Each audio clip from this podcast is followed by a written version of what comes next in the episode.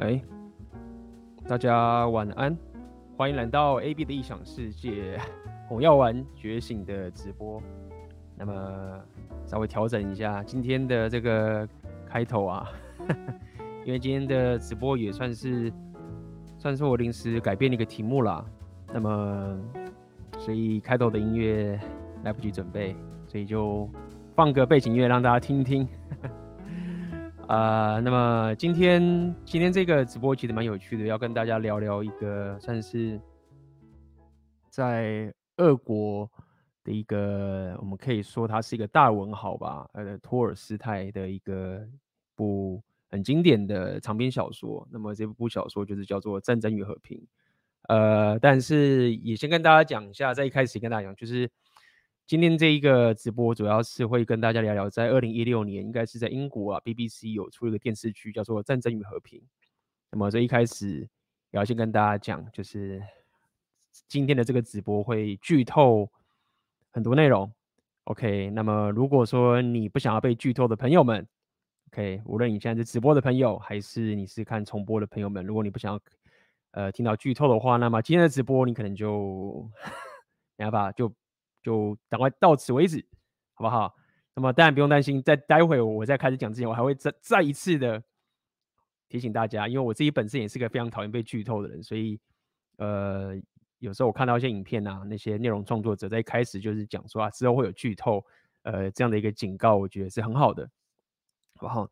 那么当然在今天直播开始之前，要先再继续跟大家推广一下，那红丸三杰我们的线上讲座、私密讲座。挽回人生的这个讲座，呃，如果你有兴趣的朋友的话，呃，请点下面的链接，好不好？我们呃，应该在一两周之后，我们就会开始这样的现场讲座，请大家持续的有呃购买的朋友们，有加入的朋友们，到时候一样，如果是你是第一次，你可能不知道，在最后一个礼拜的时候，老板会寄一封信给你，告诉你怎么加入这样的一个直播。好，那么今天其实就是要跟大家聊聊这。这一本算是十九世纪在俄国的这个地方一个很有名的一个，他们一个很有名小说，然后它也呈现了在那个时代里面的整个不管是社会啊，还有战争啊，还有人生的一个算是一个格局很大的一部小说。那么呃，在场我自己还没有看过这个原著的小说啦，我现在只是看了个电视剧，然后跟大家分享一些想法。那包含我有跟一些在乌克兰的当地人，呃，深聊了有关这一个。这件事情，我觉得在我待在乌克兰这个地方啊，让我觉得真的很爽的地方，也我其实也是非常的推荐大家，未来在有浪人属性的时候啊，就是这个事情其实非常棒，就是你可以有这个自由到这个当地，然后去跟 当地人去聊他们之间的历史，然后是用一个很生活的方式，是一个他们真的活在这样的世界的方式去跟他们聊这些历史的时候，那么这是一个我自己认为这是我我的智力属性提升的一个非常。棒的一个，就是真的是很爽的一件事情。那么我自己也有很幸运的有有这样的一个机会，呃，不单单只是像以前我们学生时代念书的时候背一些历史啊这种情，我 我历史真的是超级烂，真的就是。那在这边我也要，呃，先之后我会邀请奥克来跟，呃，跟请奥克来我的频道来聊他最近要推广的新书。那我还是跟他约看哪个时间是比较好。他这个坏男人，坏男人的权谋霸术是一份，是一本很棒的一本书。那么当然还没订购，就是已经开始预购之类的，赶快去买，因为它里面先姑且不论有 repeal 一些很重要东西，到时候我们在他来我的频道的时候，我会跟大家聊更细节的一些情形。他在里面还有引引用很多这个我们呃台湾中国这些这个华呃中国历史这些。古文、啊，有用到很多很多，比如说三国时代的一些名将的一些故事，然后都引用很多原文。那我讲这件事情是想跟大家讲说，我在学生时代的时候，我真的对历史是非常的排斥，因为排斥的点，但是因跟我们教育还是有关系。那本身是里面很多种古文啊，我真的就是看到文言，我真的都看不懂，你知道吗？我可以，我现在就是稍微去转换一下大家理解，说很多人有。不想看英文啊，好吧，我理解了。因为我在看这个古文的时候，我真的就是，干妈的，我真的看不懂。那推广叫奥克那本书，它里面在美国古文的部分都有在去做它的讲解。所以真的，你提升你自己的智力属性，提升你自己文艺属性，对你的本身是很有帮助。那像我就是专攻，就是 你就是说浪人属性嘛，就我看一些英文嘛，包括现在看一些俄文嘛。所以我我讲这么多，只是跟大家讲，就是说，其实你有这些文学的素养，你有这个智力属性。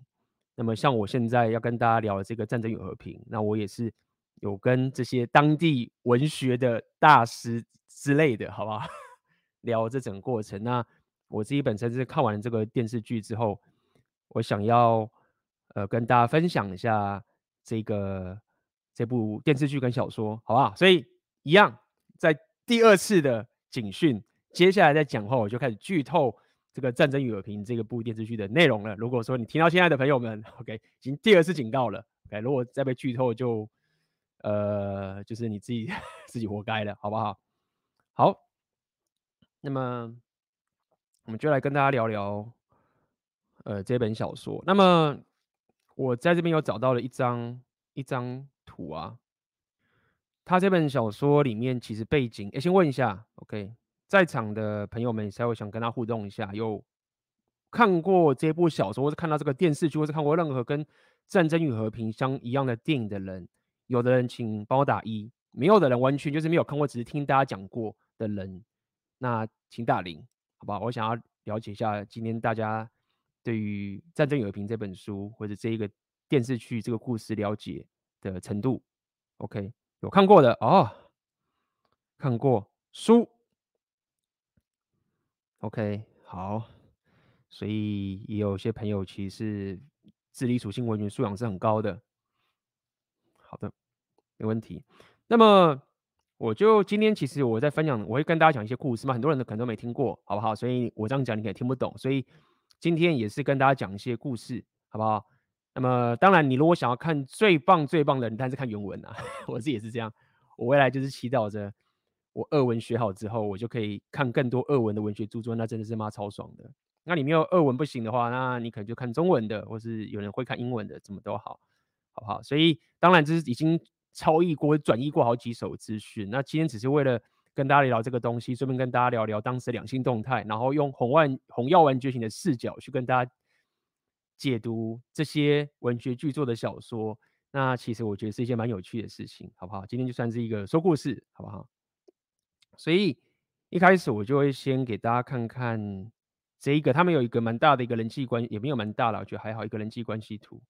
来，我看一下哈。应该是这样子，大家看得到这张图嘛？对不对？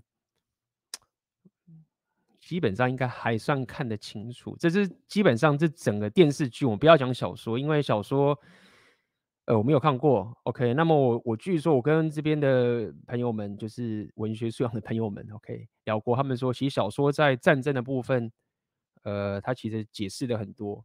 OK，那么但是。这个在电视剧里面，在战争的部分其实描述的比较少，大部分都是一些人际关系啊、两性动态之类的剧情。估计是因为这样子，大家看的比较喜欢吧。还电视剧毕竟还是要考虑到这些收视率的问题。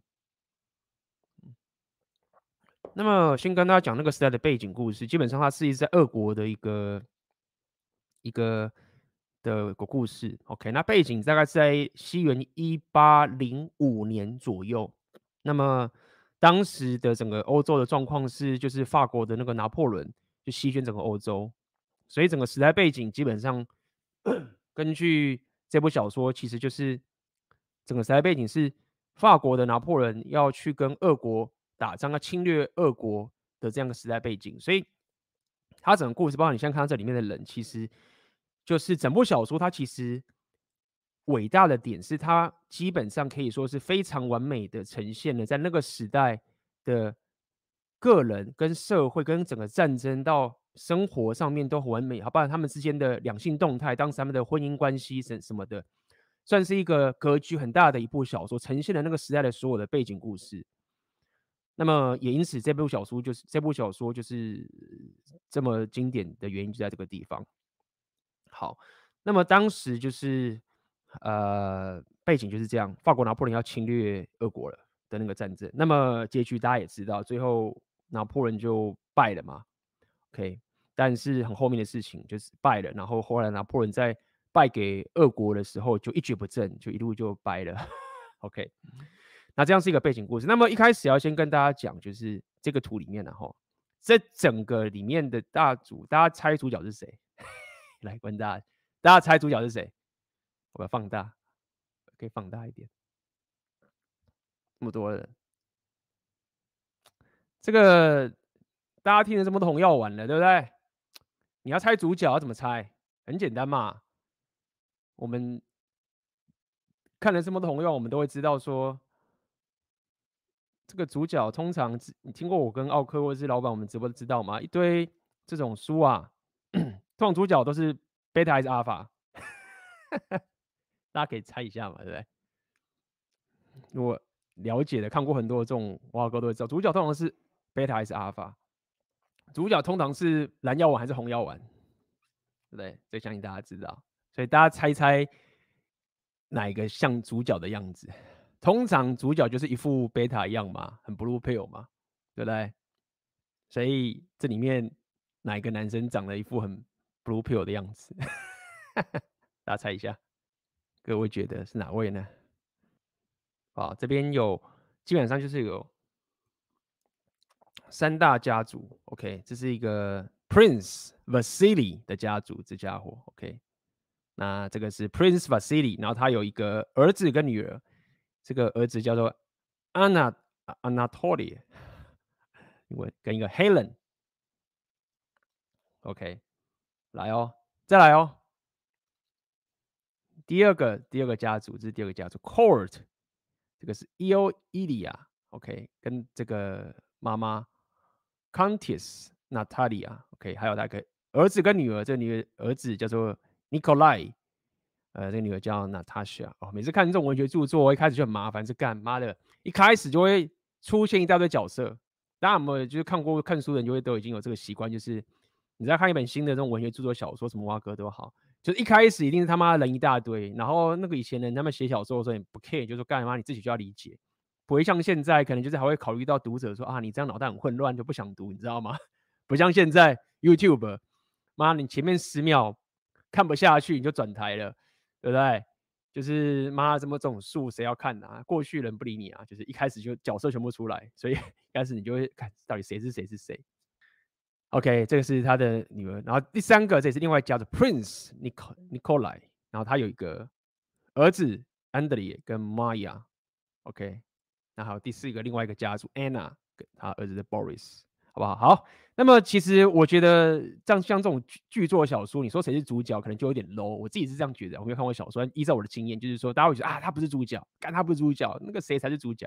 那会真吗？那不是主角，合理。但是就整个这个电视剧的格局啊，OK，他述叙说故事的方法，主角是这位 Peer。在左下角这一位，我我这样不知道大家看得到看不到哦。这里来圈给大家看，主角就是这一位。看这个，大家哦，对啊，没错啊，你看就能拍出来，这一副贝塔一样。这个妈谁戴眼镜啊？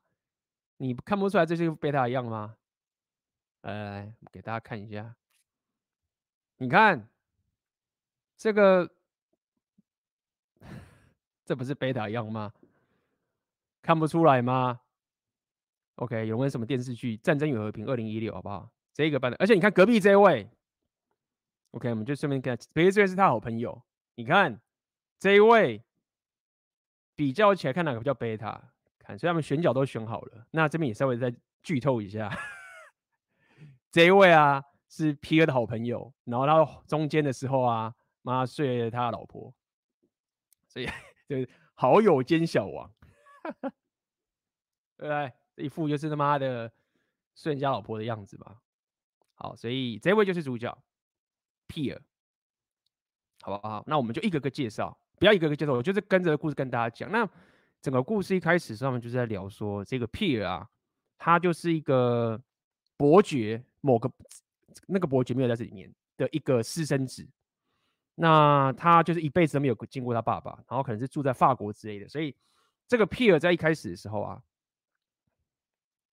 他就是比较像个私生子，比较没有这个 social aware，然后没有很没有办法很融入像其他这些很贵族般的人这种生活。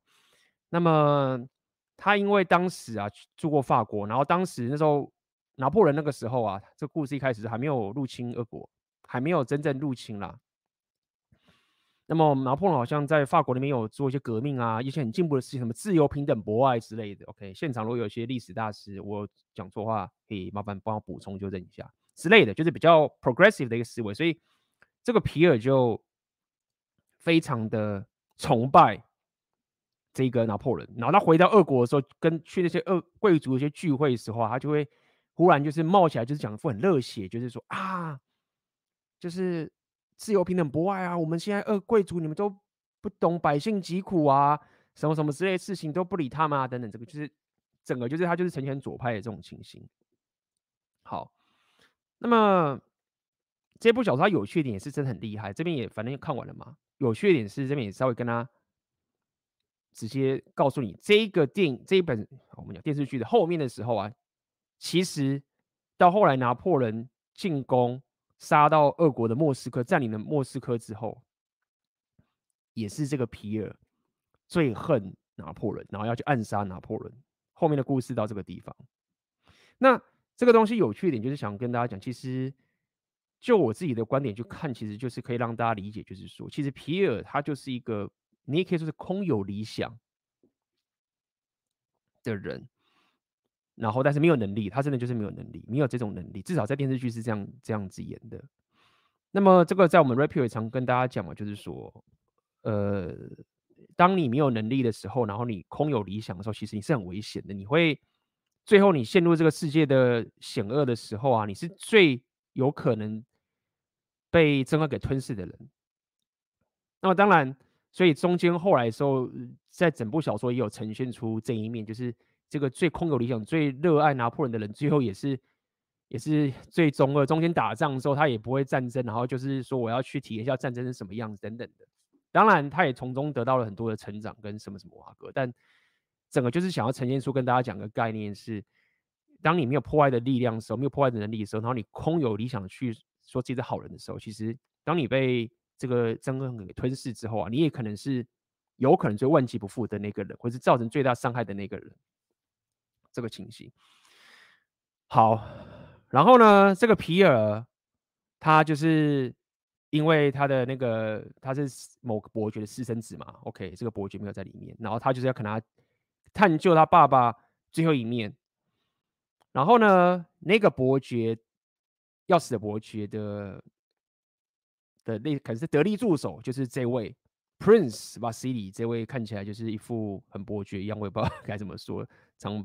包卷毛的这个情形，那么一开始大家就认为说，伯爵是不会把遗产给这个私生子，大家是这样认为的。结果，所以这个人呢、啊，他就是大家想要干钱嘛，反正那个时代大家就是想要赚钱。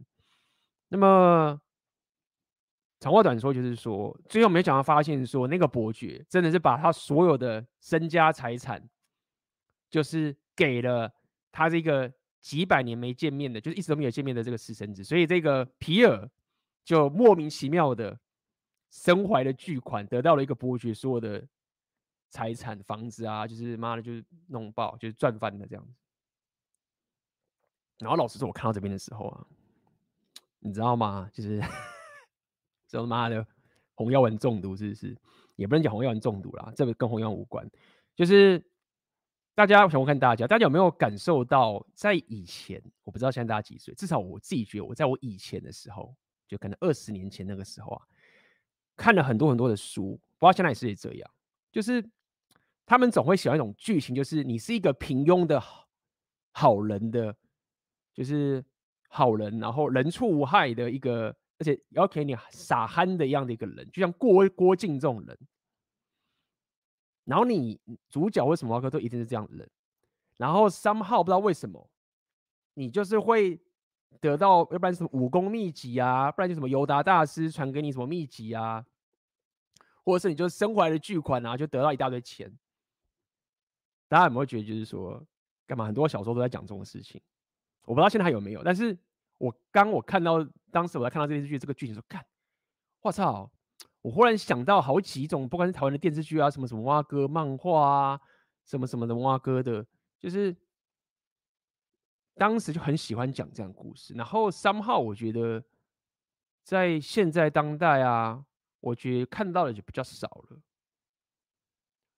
然后可能是因为妈的，我这样创业或者是选择你现实做久的时候啊，我就会想到一件事情，就是说这其实是一个很好的铺排，就是就是说，当一个这样的人他忽然得到一个巨大的财产的时候，你知道吗？我就觉得看这个实在很凶险，就这种事情你知道吗？超凶险，而且那感觉就好像是你忽然有一大堆东西可以失去了，而且你还是你会。我刚才看的时候，我就一直在想这个，就是说，你忽然，你原本只是一个大家不会，你讲很多时候他看不起你好，但是我觉得也是大家不会把你当成是一个目标的人好了，就是一样在推广下奥克的那个全魔，大家去看一下，可以更理解说我在讲什么。就是你原本就是普通人的时候啊，大家也不会对你有什么一己之心，只好不会想伤害你好了。那。当你忽然有钱的时候，就算某些人的本性是好的，或者是他本来就不是什么坏人，但是因为在你忽然有这个钱的时候啊，很自然那种人性，你可以这样去讲，你就会被当成目标。那当我看到这个，我就我干妈的，我就觉得，我、哦、看为什么为什么小说是故事要这样写？很简单嘛，你就是一个普通人，对不对？干你如果一直普通下去，跟我一般人一样，就每天起来，然后就吃饭，然后上班回家，干是要看这个烂故事啊。也就说，干，那我们要搞什么 drama 出来？就首先呢，要先主角是一个普通的贝塔，对不对？就看好多人说我也是贝塔，我也是这样，我是好人，对，马上引起大家的情感连接，对不对？好，我是贝塔，对不对？我把不到妹，忽然老天作者就是噔给你家财万贯，然后这时候呢，这贝塔，我看好爽哦，我忽然变有钱了，你知道吗？你会你会有这种共情嘛？情感连接。哎，我有钱了，你看，要是我现在有钱多爽啊！啊，看我变有钱超棒！你看，我现在身完巨款了，我有钱了，我可以妈把没了，我可以买房子，我可以买 什么跑车，我可以做好多事情。你看，我要有钱，我只要有钱，我真的可以，我可以变得很好的人，知道吗？那共情。但是有缺点是这样，干，你现在他妈的有钱了，你就等着被等着被他宰割，你就等着开始失去东西，你知道吗？作者就觉得说，好，那我现在哪里有钱了，爽。接下来我可以好好的让你堕入深渊，你知道吗？我看完就说看，我后来我所以我就这样觉得，我觉得人生其实不是这样过的，就是这就是为什么我看到这个的时候，我自己的情绪就觉得没有没没，看你这样不行，你这样不好，就一直跟大家讲，就是说，当你不是这样的人的时候，你拿到这份钱会让你的人生更加的悲惨。所以我一直跟大家讲嘛，自我提升的概念就是这样，就是你应该是。先是一个有这样钱的人的一种人格特质，或是一样的生活形态，或是你的纪律，或是你的周遭的人际关系，什么什么都好。但是你的钱可能还没有跟上来，然后慢慢的你会穷一段时间。这样讲白一点好了。但是只有你的财富累积上来之后，你才有办法再去面对这中间所有人对你的这个什么什么挖哥啊，或什么拳魔什么什么东西。好，所以 总而言之，干我们讲了半小时，就 还没有讲到两性动态。靠腰嘞！我们今天要分两集直播讲，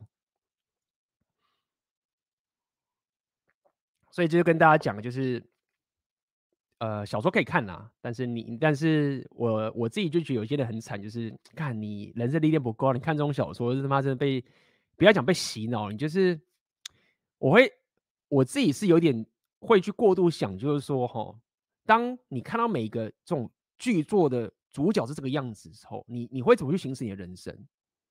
你旁边那个小王啊，那些什么妈的阿法，那些很鸡巴上家老婆那个东西，你都会觉得他们是坏人嘛？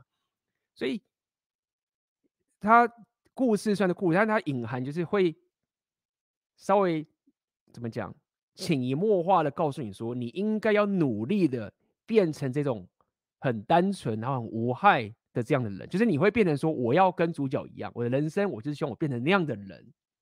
因为如果我是我不是一个贝塔的话，如果我不是一个好有钱的贝塔，我是一个阿尔法的话，干我得不到钱呢、你看那个阿尔法他得不到钱呐、啊，他只能上别女人。但如果我说我乖乖的这样子，那么我努力变这个样子，我才可以得到这个 家财万贯，我才可以换他妈的灰烬一货这样干。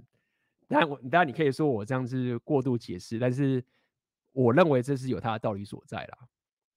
好，那他得到家财万贯的时候呢，我就是要说干，那这群老奸巨猾人就开始要有人要干这些事情，所以呢，这家伙啊，这个 Vasily 这个人，他原本以为说那个伯爵死了，因为他当时跟那个那个伯爵是混醉酒，他以为说他会拿到钱，就干他一毛钱拿不到，所以他怎么干呢？他就这是他女儿海伦，OK，这个海伦，把大家放大，这家伙海伦这个 Helen 把她嫁给那个皮尔，那么呢，这个 Helen，那跟他介绍，基本上用快速介介绍的话，这个妹子就是一个就是一个 bitch 好了，但是我不要讲 bitch，这样讲不太。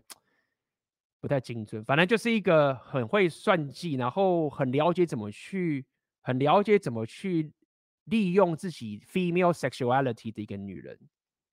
这样讲好了。那当然是，呃，就是跟很多男生都是有淫乱什么什么蛙哥之类的，所以基本上，那当然那个皮尔当时也是觉得他很正啊，就是马上就是类似真命天女，就是。正爆发之类的，所以在整个电视剧就是一瞬间，这个皮尔刚拿到财产之后，人傻傻的时候，然后这个爸爸就是这个人就是辅佐他嘛，就顺道直接把他的女儿嫁给他了，这样子。所以跟大家讲嘛，一样，无论是当代还是两百年前，呃，一八年就两百年前嘛，三百对两百年前，哎，二零二一对两百年两百多年前都一样。你是一个贝塔，你没有红药丸觉醒，你就是个待宰的肥羊，所以他就是这个肥羊。那么最后他们就在一起，然后他又是一个你，我们就讲他就是个 bitch 嘛，这种情形好了，就这样，好不好？他们两个就，那么接下来他基本上一开始就是拼命跪舔这个女人啊，然后呃。打炮完之后，他就是魂不守舍之类的。然后这个海伦就是经常就出去 party 什么什么啊哥，所以也快速跟大家讲一下，这整个过程中啊，在这个里面，刚讲这个是这个菲迪亚是他的好朋友，原本他们的老朋友。那有一次这个老朋友来见他的时候，就是 就一样嘛，干对。剧情故事都是这样写，你知道吗？你看就说干嘛的都一样，就是一开始他跟海伦讲说：“哦，我有个朋友要来。”然后这个海伦一开始说：“，我不想见那个朋友，朋友很讨厌，很鸡巴，什么什么哇哥，就想鸡巴。”然后就说：“干嘛的，要要打炮了。”然后一开始的时候，呃。这个海伦还一直跟她老跟这个她老公啊，跟主角说：“你你不要跟他在一起，你别跟他混啊，什么什么，讨厌叫他滚啊，很烦，很机车啊，什么什么什么之类的。”然后一开始这个主角皮尔还在跟老婆讲说：“他是我朋友，你要好好对待他，就是要把他贵为上宾。”这什么啊哥？就干嘛？这是贝塔一零一一一世的下场。就果然，那就是过没多久的时候，就马上他们两个就打炮了。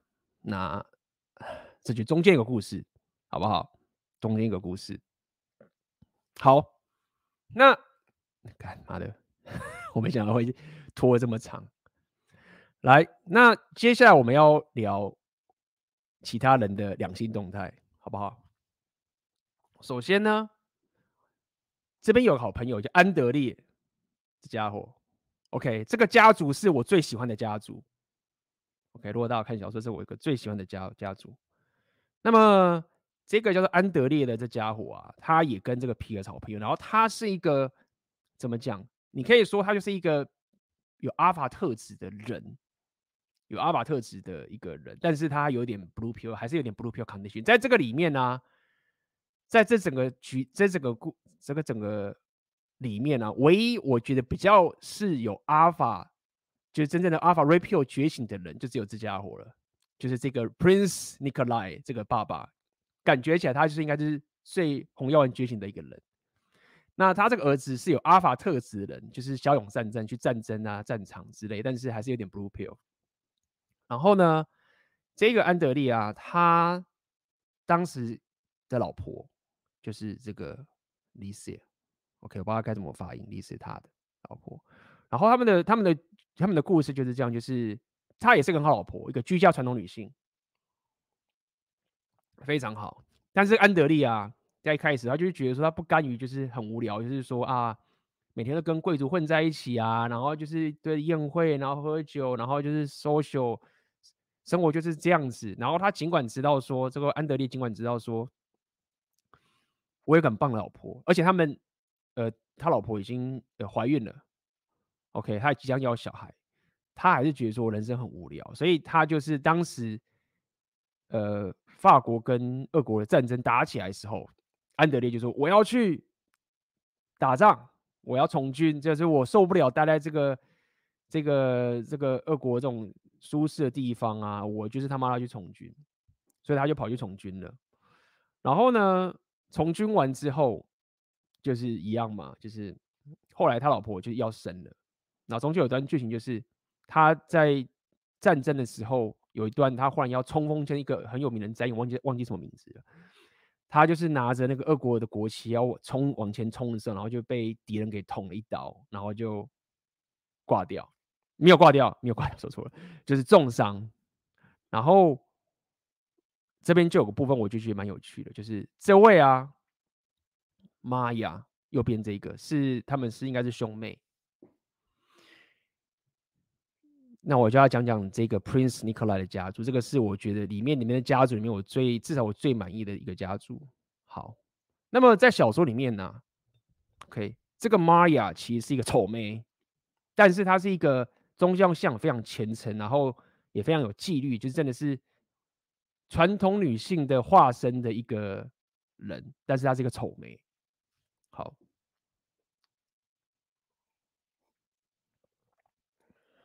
那么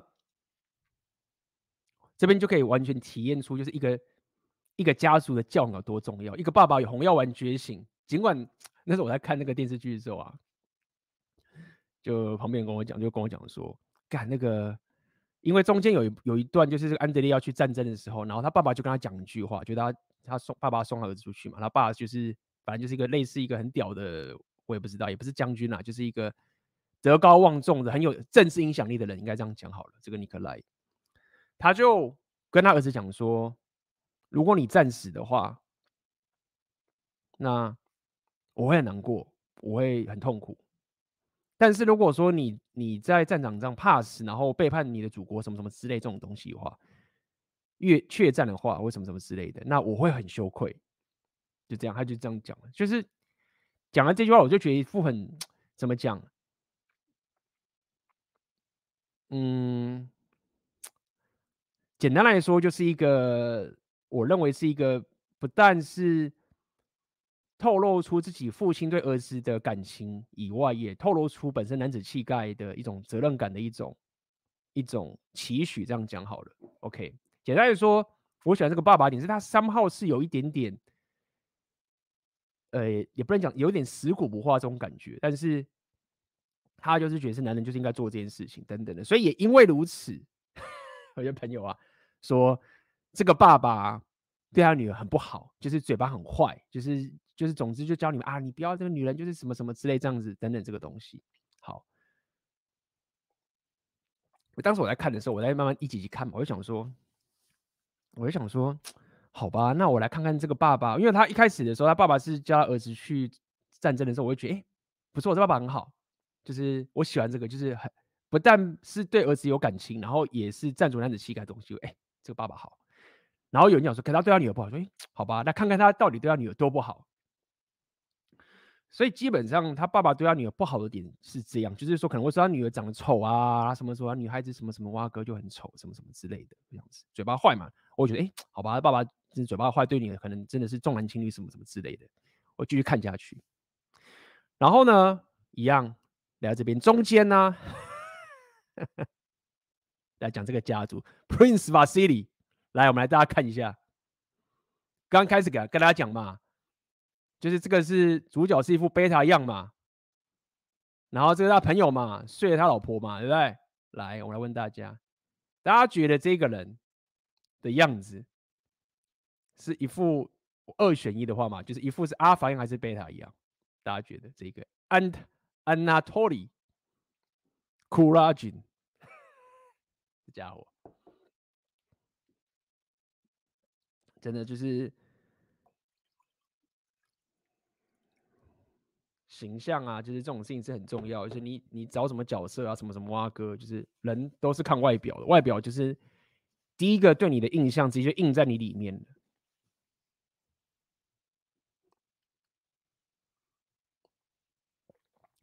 大家觉得这家伙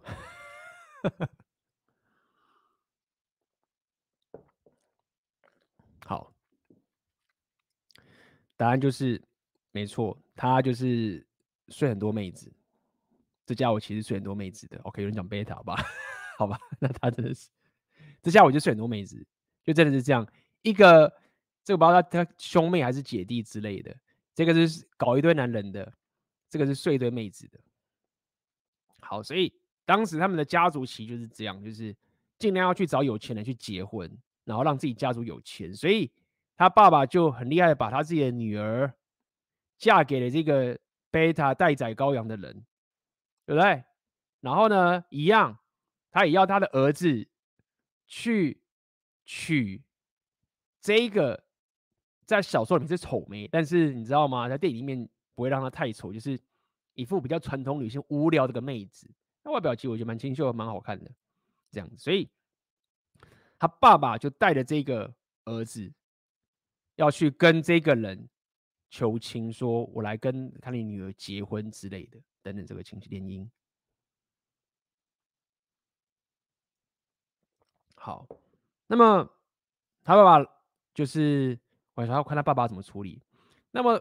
电视剧里面，他爸爸的态度也是三号知道说，就这个家族的这个小孩啊，就是妈很会乱搞，自己有些风声。但是他爸爸还是说，好吧，没关系，就让他们自己聊聊看，自己去让这个 Maria，OK，跟这个 Anatoly，我念对不对？就是看问看他到底怎么样。然后他就是整个爸爸辈这两个人就讲说，那没关系，就是。呃，就直接就不废话，就是说，反正就是让他们看看，他们如果要结婚，就让他们去结婚，就随便，就这样子，一副就是很 所谓的阿法的样子好了。那么一开始的时候的第一个照面的时候啊，这个 Mar Maria 就喜欢上这个嗯 Anatoly 了，OK，所以他当时就是厉害嘛，就是透过他自己的魅力，然后他自己的也不要讲话术，就是说那份那段对话其实就是会打动一些。比较没有经验的妹子的一些心情，这样，所以他一开始就是觉得说，哎、他喜欢这个 Anatoly，然后有中了阿法阿法的 face，OK，、就是这样子，觉得可以嫁给他这样子。然而呢，然而这个安东尼亚就在可能隔几天之后啊，就是直接。睡了，可能有睡了，或者是直接跟他的这个是他们家族的一个仆，他算是他一个仆人吧，算是仆人或是玩伴之类的。这个家伙，这个妹子就搞上了，这样讲白点好了，等等的。所以这个人同时间就是搞了他的家族另外女人这样子，然后被这个玛雅看到，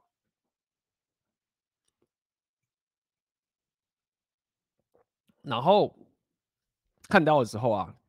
然后就求亲的那天到了，OK，他就看到了这样子，但是他又爱上，他之前又喜欢上那个男生，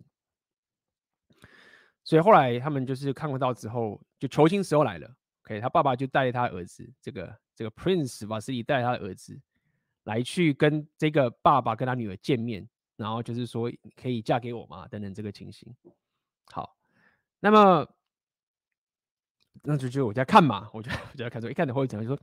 我讲说，如果故事要走下去的话，对，要让他们万劫不复，那么这个玛雅应该会就是三号就是半推半就，什么什么之类的，然后最后他妈就搞上了，反正就是他妈的弄在一起之后，然后再把他搞烂，你这样故事才走下去嘛？你知道，我就看就这样子，就没想到玛雅就说，我绝对一辈子都不会跟你结婚，就是完全的拒绝，就是而且还不是那个什么什么阿哥，然后有趣的点是在于说。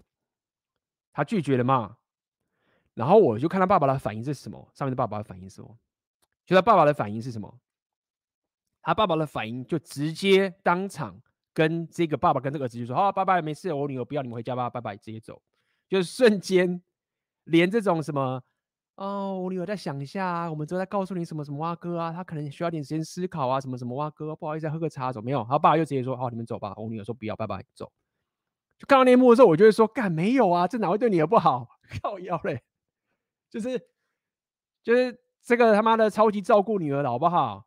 在那种年代，就是。”就是如果你说一般的情，应该是女儿没有什么 say 可以决定吧？就是他爸爸因为他女儿说不的时候，就是瞬间叫他们两个给我滚。就是我女儿说不要就滚。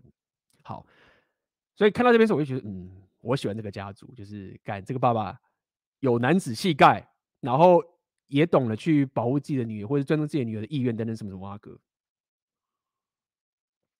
但有趣一点就来了，有趣一点是在于说。我们常跟他讲 hypergamy 嘛，hypergamy hypergamy 这样子，就是我们常跟他讲说，大家讲 hypergamy 很机车、很糟糕啊，什么大家觉得很邪什么？看没有没有，那是一个天性。但是这个 hypergamy 是可以被后天的良好的教育给控制好的。所以尽管这个 Maya 一开始是被这个有 alpha 气，不要对 alpha face 很强大的男人，就是他妈到处上床这个男人给靠到了。但是因为在一个良好的教育之下，他是可以控制好，所以 regulate 掌控好自己 hypergamy 的失控的点，然后就是让自己不要妈就是走向一个毁灭的未来等等这个事情。那么我自己的解读，我自己的个人的解读，我就是认为，因为他有个阿法的爸爸在，他有一个就是大家说，看你怎么对女儿嘴巴这么坏。当然你知道吗？他小时候得这样。这样做，你真正你想当个爸爸，未来之后你也没有必要就讲一些很鸡巴的话，什么我女儿丑八怪什么哇哥。但是三号你一定会有一个身为爸爸的男子气概，就是会教好自己的女儿的这样的一个过程中，他可以帮他女人更加的武装起来，而不会被这些 fuck boy 或者被这些所谓被渣男给搞砸自己人生的这个情形，就是因为有一个 strong father。的情形，他有个双发的，所以他的儿子是有阿法特质的，女儿可以控制好自己 hypergamy 的人的这个情形。然而，这个要讲到另外一件事，同样事情发生在这个家族，这个叫做伊欧亚的这个人，相反的，这个爸爸就是一个好爸爸，一个没有框架的爸爸的这个情形。那这边有趣一点是来了，就是说，如果你没有看见 Repeal 的东西的时候啊，你看这个 Natasha，她其实如果你一样，整整个电视剧的故事里面呢、啊，如果你要说谁是最像是女主角的话，其实是这个 Natasha 这个。如果看过那个电视剧的话，大家去看一下。然后，因为。就是整个整个故事在塑造这个 Natasha 的时候，真的就是把她塑造成是一个，就是我先讲这里，一般人在看的时候，一定会觉得她是一个，就是一个女主角，然后就是也不会觉得她很鸡巴，就是她是一个，就是很棒的女主角这样就好。但是我一直用红药丸的这个 lens 视角去看这这个分析整个事情之后，就干没有这个女的 low level，就是说其价值不对。好，所以为什么我一开始这样？一开始的时候啊。这个娜塔莎的一些行为，我觉得很棒。你就是首先就是他，呃，他的兄弟嘛，这包括哥哥还弟弟之类的，跟他的这个 cousin 就可能是表姐妹之类的，他们两个是相爱的，你知道吗？那个年代就是妈的爱来爱去都是亲戚之间那边弄，近亲之间的那边约会来约去。所以我后来问一下我朋友，他就说哦，其实在那个年代都这样，就是你约会通常都约会亲戚辈这些人，而且不只是这样，是。同样的人就是那么的重复要约会，你三号这这里是这样子啊，在整个里面呢、啊，它里面很多人都重复，妈都搞来搞去的，就是他一个人搞完，然后这边又分手，或者他这个暂时，然后他就搞其他的表表兄妹姐妹都是这样，就是就这几个人那边弄玩来玩去，换来换去。好，所以我想讲那么多，只先好了，跟大家讲重点，就是说，在一开始的整个电视剧的塑造的时候，就会把这个 Natasha 说到是一个女主角。比如说爱心有原则，然后成熟什么什么蛙哥等等这些情形，这样子好。那么，OK，我们今天讲了一个小时，我们先故事稍微快转一下，因为我想跟大家讲一些红药丸的一些视角、一些东西。这个安德烈啊，OK，他的太太是这个 Lisa，然后他后来就是跟你讲，他去战争，然后负伤回来之后，就发现说他不想要去战，他觉得战争不像他过去那么想象中那么的美好，他就想要回来再去找他老婆。然后他回来的那一天，刚好是他老婆 Lisa 临盆的那一天，刚好他老婆正要生小的那一刻，妈，我讲说干那么那么那么巧啊，看他妈的！你他妈回来，你觉得战争那么久，回来那一天刚好是他妈的马上就要生了，已经医生在旁边了。好，他就是看到他老婆正要生了，然后他老婆就看到他，就是也不知道，因为哦，干有一段剧情没讲，有一段剧情是他那时候负伤嘛，然后生死未卜，然后呢，那个国家就寄信给他的爸爸。就是说，你儿你儿子啊，在那个战场上找不到他的尸体，但是生死未卜，这样子就是不知道。然后他们他爸爸就觉得看他肯定死了，就是那个那场仗是那么的惨烈，然后又找不到他的尸体，所以他认为他儿子应该死了这样子。然后他就把他的女儿叫进来，OK，然后跟他女儿讲这件事情，就是说你你哥哥啊，就是生死未卜可能挂。然后爸爸就很生气嘛，火大，就是你知道吗？就是那种男人那种这种。传统男人阿爸生气的时候在那边暴怒啊，滚！我儿子死了，他什么什么，我就是类似这种这种态度。然后呢，他就要他的女儿去告知他的妻子这个噩耗。这样讲好了。然后当时他的妻子因为她老公去战场了嘛，所以这个妻子就是跟他们家人住在一起。然后呢，这个女儿这个玛雅，她就去跟这个 Lisa 讲，要去跟她讲这个事情，就没想到她看到他的时候，因为说不出口，因为他知道他要生了，怕他身体不好，不想让他太难过，他就说、啊、要生了，先不要讲好了，不要跟他讲这噩耗，所以他就没有讲，然后他就回去有点胆战心惊的跟他爸爸讲，就是说我还是我觉得我不要跟他讲好了，他现在身体就是怀孕，就是先暂缓这个消息。就他爸爸反应是说。有的时候一直觉得，我就想说，干嘛？我朋友就跟我讲说，他老爸对你很差，你说看他要怎么样，又骂女儿了嘛。就他爸爸说，啊，没差，随便你不要讲，随便，就是女人的事情你们就自己处理。我就开始说，看这个怎么会说对女儿不好？干这个很好，好不好？我跟我说，干嘛？你们是怎样？就是这么好的事情被你们讲的不好。就是 Rapio 常见来讲啊，就是说你要说男的不尊重女人，没有不对的。这个地方他爸爸我觉得非常尊重他女儿，就是。好啦，你们女人有自己你们人自己的这种情形，那就让你去处理，我就不干涉，那多好啊，对不对？所以他女儿有点吓到，一看就是，我以为爸爸会骂我的，结果爸爸说就是没事这样子。好，然后完了之后呢，反正就是有这个剧情，最后他就是因为不知道嘛，没想到他活着，就是大家以为他死了，就他活了回来，然后见了他这个老婆的最后一面。OK，那这个老婆。就是在生的那一看她老公，但是最后小孩生出来，但是他老婆却死掉了，所以这个安德烈就是很难过，就觉得说，我当时明明有一个很棒的家庭，很棒的生活，就我偏偏要去战争打仗，结果没想到我回来之后，就是失去了这么多跟妻子相处时间，然后最后他生下老婆死掉，就很难过。所以这个安德烈就是很长一段时间，就是可能三四年什么的挖哥，就是很很就是过着一副很。忧伤的生活，就做自己的事情啊，有点有点与世隔绝，就是有点，也不是说也也没有说摆烂，就是他就做自己的事情，然后大家可以看得出来，就是也是很悲痛的，就是丧妻嘛等等这个事情。然后，妈，这故事还太长了。三四年之后呢，这个安德烈跟这个女主角就是相遇了，相貌就反正就是相遇，然后就两边就是天雷沟通地火，干妈的。妈的，这种我们就相爱了，就是一个在当时看起来就是一个很完美的一个结合，就是男生又是一个有阿法气场的人，虽然说有一点点 blue pill，但是就是一个男人，这样讲好了，没有像他爸爸那么 red pill，这样讲大家比较好去理解。然后这个女人又是感觉是第一女主角，很有爱心，然后呃，就是就是这种情形，他们就相爱。然后呢，后来三号你知道吗？小时候爱搞这种东西。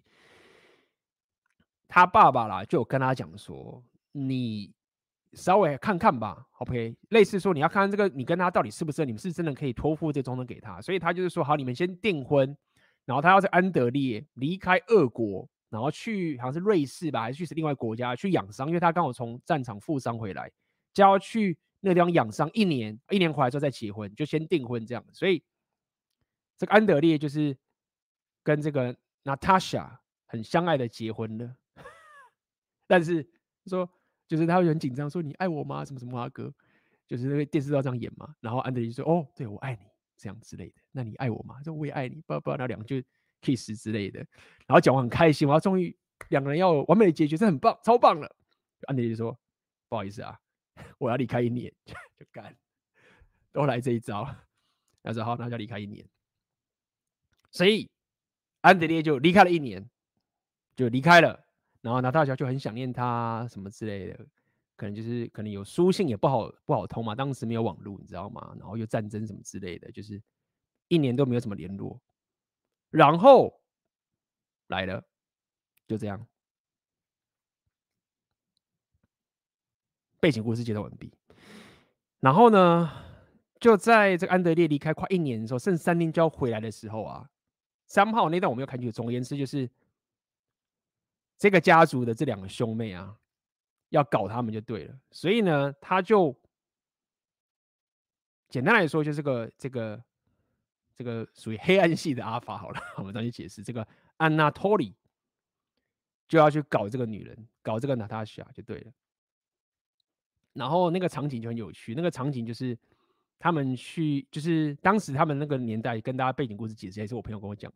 背景故事解释一下，就是在那个年代啊，你要 social 的时候，你要么就去哪边，你要么就是可能有时候舞会，要么你就是去那个年代的人你要去 social，不像现在嘛夜店啊，为什么网聊没有？你要去 social，你就是可能是那样舞会，就贵族啊，或者是你要去参加他们的歌剧的表演，你去歌剧看歌剧的时候可以去认识人，所以呢，有个场景就是他们好好几个家族，就是这个家族的所有人啊，叫人去看歌剧，好，所以。整个计划就要来了嘛，对不对？就像我现在 PUA 看多一点说，哎，看他们怎么 game 的啊？两百年前的是用哪个招？用什么招？这样子，到底他妈自然流呢，还是什么什么蛙哥？好，那么大家就说，哎，你要怎么去 game？你要去把人家妹子，你要怎么去弄啊？对不对？你要他妈直开还是间接开场？答案是，答案是 OK，他们用的招式是这样子。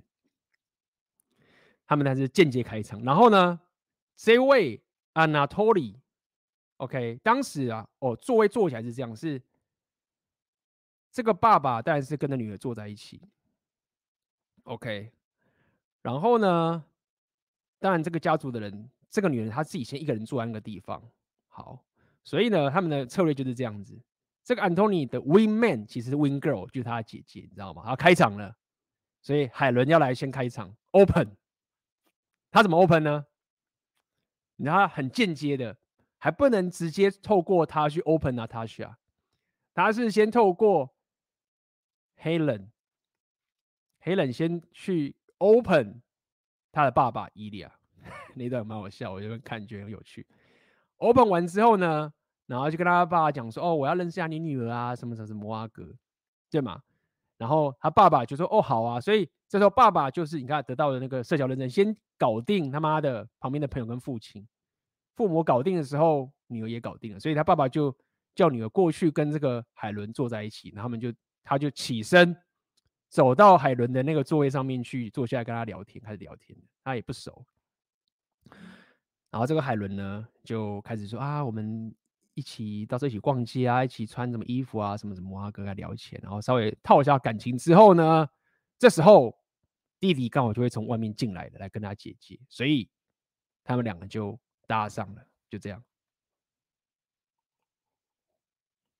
这就是透过 PUA 视，透过 PUA 视角来看看他们到底怎么 game 的，就是非常的间接开场这样子，然后最后完了之后呢，那这个男生可能就是三号，就是把他跟他在某个暗箱或是暗那个什么房间之类的，然后就是透过他的阿法气息，什么什么阿哥都好，那其实也没有也没有打炮，就只是亲他而已，就只是接吻之类的这样接吻。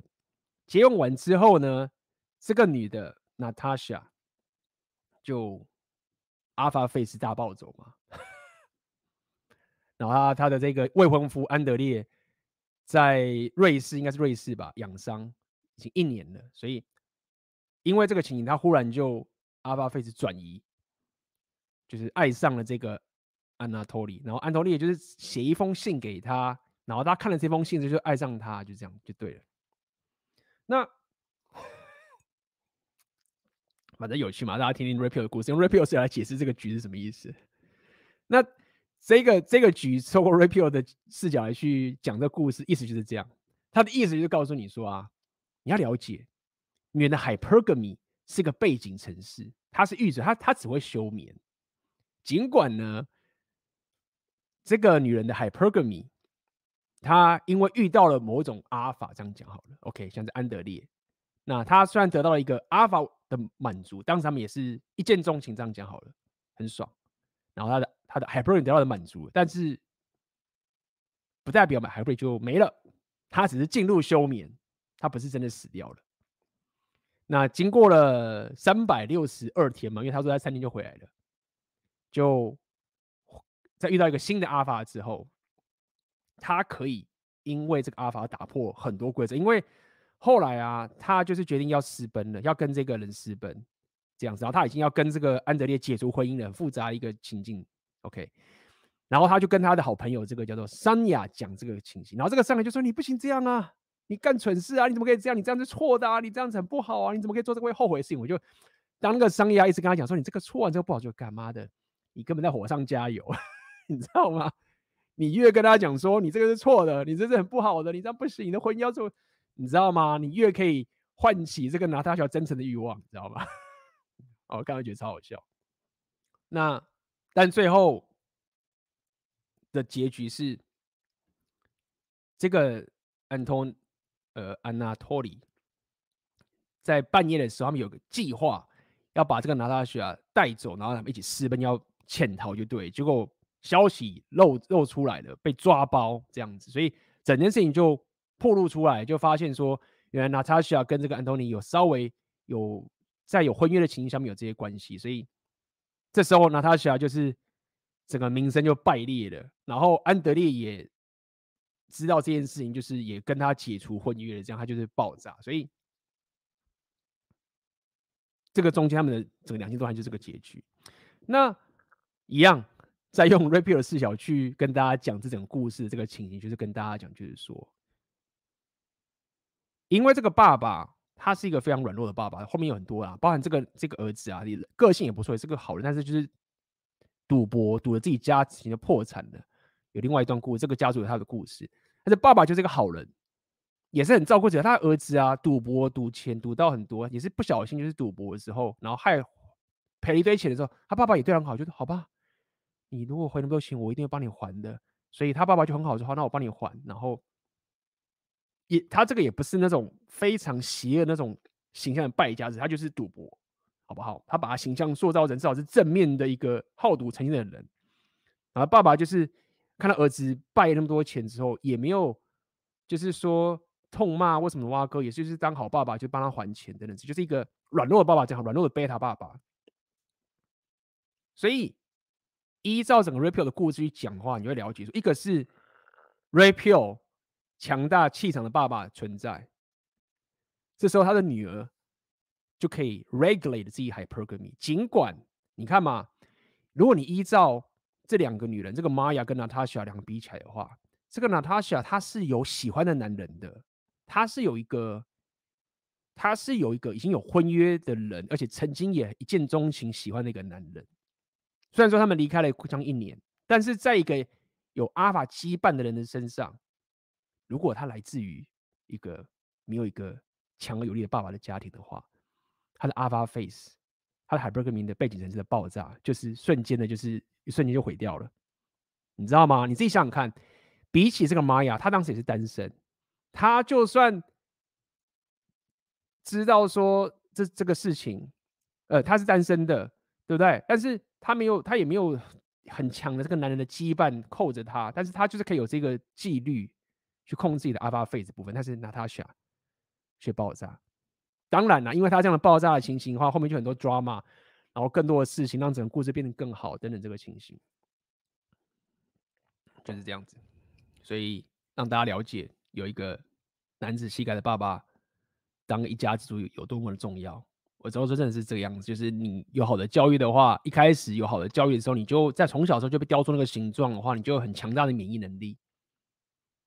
否则你就必须在长大之后，在他妈的红药丸觉醒啊，然后在那边 kill the beta，然后你要在那边走一大堆路，然后再把这些东西 unlearn 你过去的东西啊，然后一路上走，就是真的是很累。很多人从小的时候就把它搞定了，你还要长大再慢慢弄回来，是很麻烦的一件事情。好啊，我讲了一个小时，好不好？我们先呃。休息一下，好吧，我们先，这是怎样？直播看到这个，我简直吓坏了。所以，Dart 是怎样？你也看过这个电视剧是不是？好啊，那我们先休息一下。大家如果对我刚刚讲的直播有什么想法啊，或者对刚刚这些解释有什么一些看法，也欢迎这边留言，好不好？有任何问题，欢迎在这边问。我先喝水喝多了，我先稍微，我们先休息一下，好不好？那么待会马上回来，回来，啊，来看看这张图。那么，然而呢，呃，这个玛雅，他我但后来有看到一些地方啦，那某些地方我觉得他也。也不是说一道很完美，当然就是每个人都有自己的自己的缺点等等的。就是后来他有一些，应该说他有一些也还好啦。简单来说，应该是最后啦。最后这个玛雅，他是跟这个有赌博诚信的尼克尼可莱结婚。可是他后来跟他在一起的原因是因为，呃，这这个也啊随便，反正。应该这么说啦，以我自己的觉得，就是说，这个尼可莱他是一个就是没有自律性，就是很不自律的人。那中间有一段，就是他们拿破仑已经攻陷了莫斯科，然后这整个家族啊，他爸爸一开始还不愿意走，就他爸爸也确实也是一个死骨不化的人，我也不会把他当，又不会把他神化。他中间有个地方，他爸爸非常死骨不化，就是拿破仑已经要攻到他们老家了，然后爸死不走，就是说他就是绝对不走，就是来就来啊，我们他妈的不走，然后。当然，他不走的情形话，他们整个家人就因为他而被连累嘛，就是说要大家一起走，就他爸还是死不说你们走，你们自己走，我就留在这边要去跟他拼了之类的。那这有趣一点嘛，就是虽然家人带不走这个爸爸，对不对？但是老天上帝可以带走爸爸，所以他爸爸就是有一幕，就是他骑了马，说干，我要跟拿破仑拼了，我要去战斗，就骑上马的时候，我说哎，上马嘞，说靠宝厉害，这么老了可以上马。就果然走不到三秒钟，就跌下马，人家爸就病了，这样就倒了，就就倒在地上。所以你知道吗？就是看到这种故事，你会觉得说没关系嘛，就是男那个让那个男人就是一定要很阿法的一副不走的样子，然后只有一定要三号跌倒啊、重病啊，然后让家人拖他走，你知道吗？就是 很多剧情就是这样嘛，就是不要挡我，不要挡我，不要挡我，不要挡我，我一定要走，不要挡我。然后就就一堆人拉他走，这样。所以他爸后来也是就被抬着。离开了他自己的家乡，然后在离开的时候呢，他爸在中途离开的东就死掉了，所以就死掉。然后他爸死了，然后儿子又在战场，所以整个家族的重任就在这个玛雅身上。然后呢，你知道吗？你一开始新官上任，他下面的人很多，这种原本那些农民啊，或者一些那些仆人，就不是仆人，就一些们一些这种佃农之类的，过去会帮他们家人工作那些人就不听了，都不听话了，所以。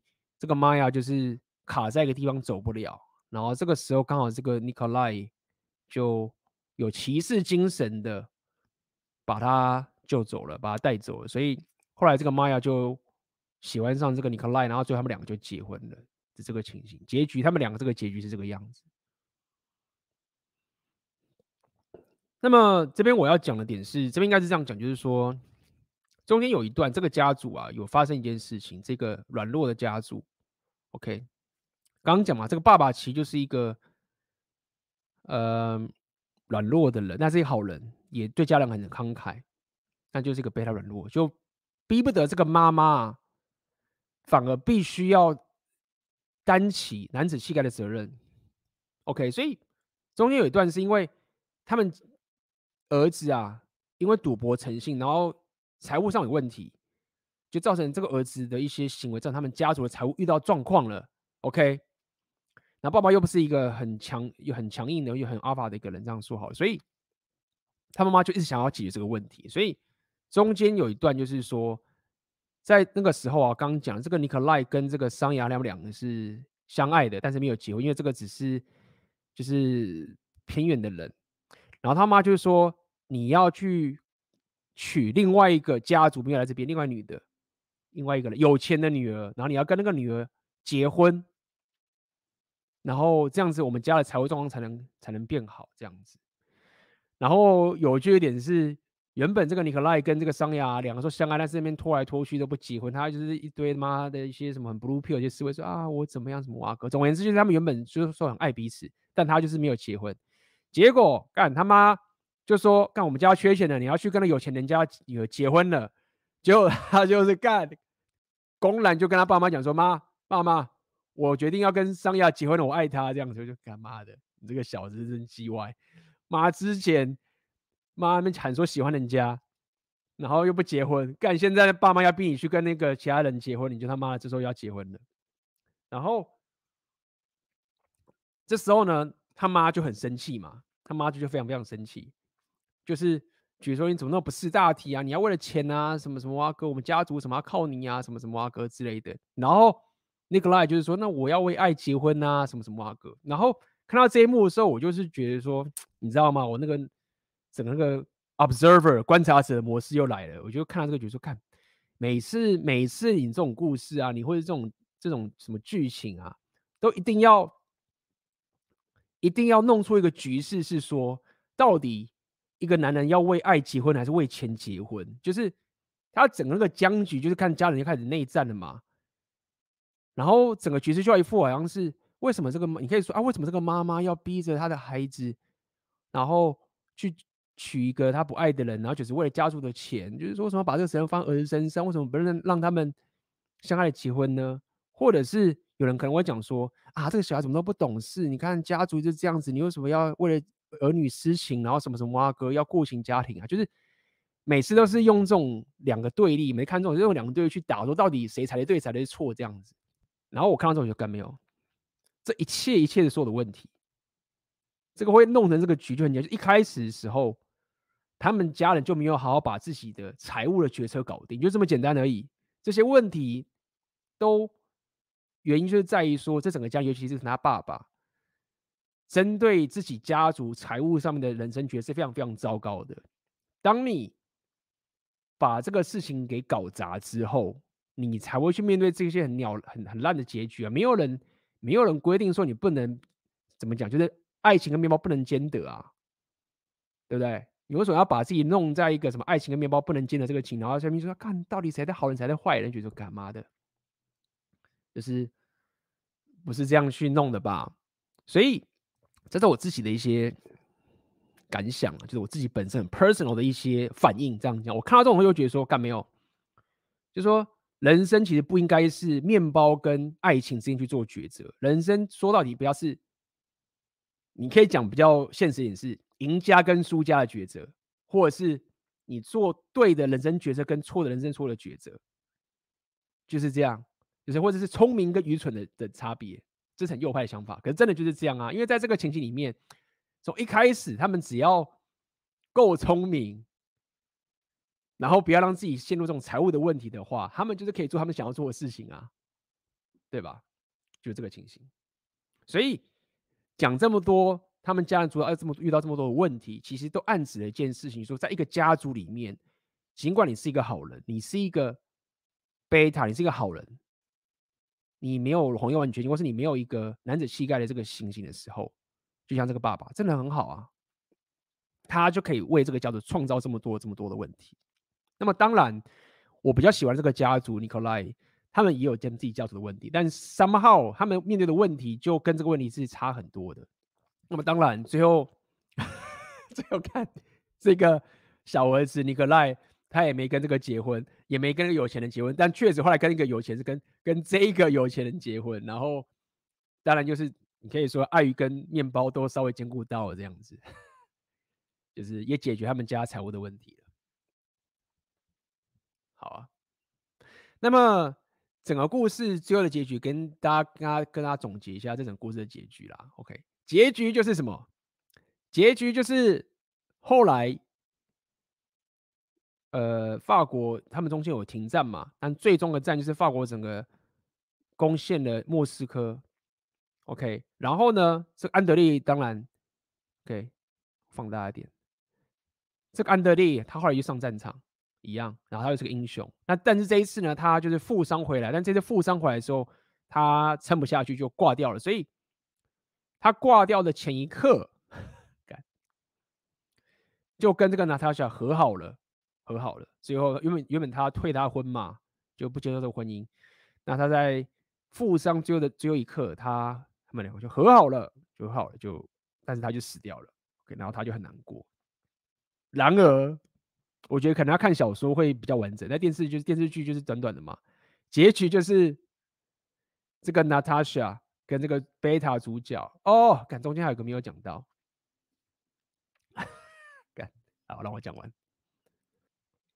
中间有一段呢、啊，战争的时候啊，这个皮尔就是上战场，他就说：“我想体验一下战争。”就是有点中二的说，我要去战争体验一下战争的残酷是什么，我要去一下，然后就是我要去这样子，然后去的过程中啊，这个海伦，OK，这个海伦一样又要去搞别的男人的，那他这次搞，他之前跟他的朋友搞嘛，后来他去这个海伦去跟这个 Boris 搞起来了，OK，然后这个海伦爱上了这个 Boris，然后怀了他的小孩，这样，而且是在她老公不在的期间。怀了她的小孩，所以很明显就是她老公都一直不在，都在战场。所以她如果大肚子的话，大家一定知道说那个肚子不是不是皮尔的。所以这个女人在那时候啊，皮尔就上战场了嘛，就音讯全无，就被俘虏什么什么挖哥，她就一直很紧张，一直很紧急的想要去赶快跟皮尔离婚，因为他就是想要跟另外一个男人在一起。但是三炮干这时候。皮尔不知道是运气好还是不好，也许就是那么运气好，你知道吗？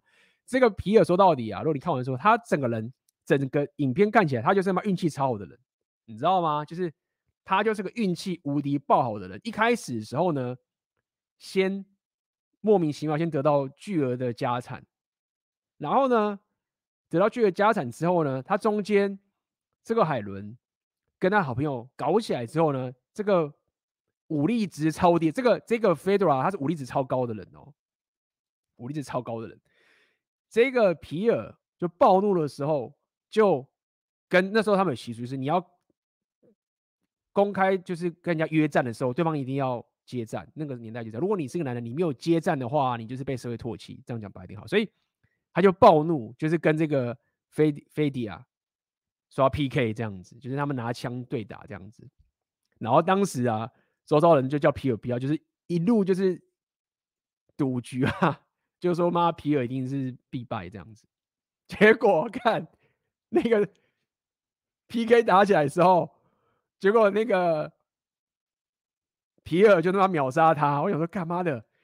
人家他妈的这个男的菲迪亚，他的武力值他妈跟关羽一样哎、你这个皮尔，我看你他妈就简雍吧。你说他妈简雍跟关羽 PK。结果简雍秒杀到关羽，这像话吗？但是故事就这样就这样走下去了，他就是赢了那个 PK 这样子。就干嘛的？托尔斯泰是是怎样？可能不是托尔斯泰，关键是电视剧上乱演，我也不知道。所以这个皮尔他妈运气超好，运气值超高，你知道吗？就是我管你他妈什么阿尔法、贝塔，什么什么六大属性，什么值都妈的随便你，以后六大属性都不要练了，大家都练那个运气值，就跟皮尔一样。妈的，什么都不用练，我运气值爆表，所以是有道理啊。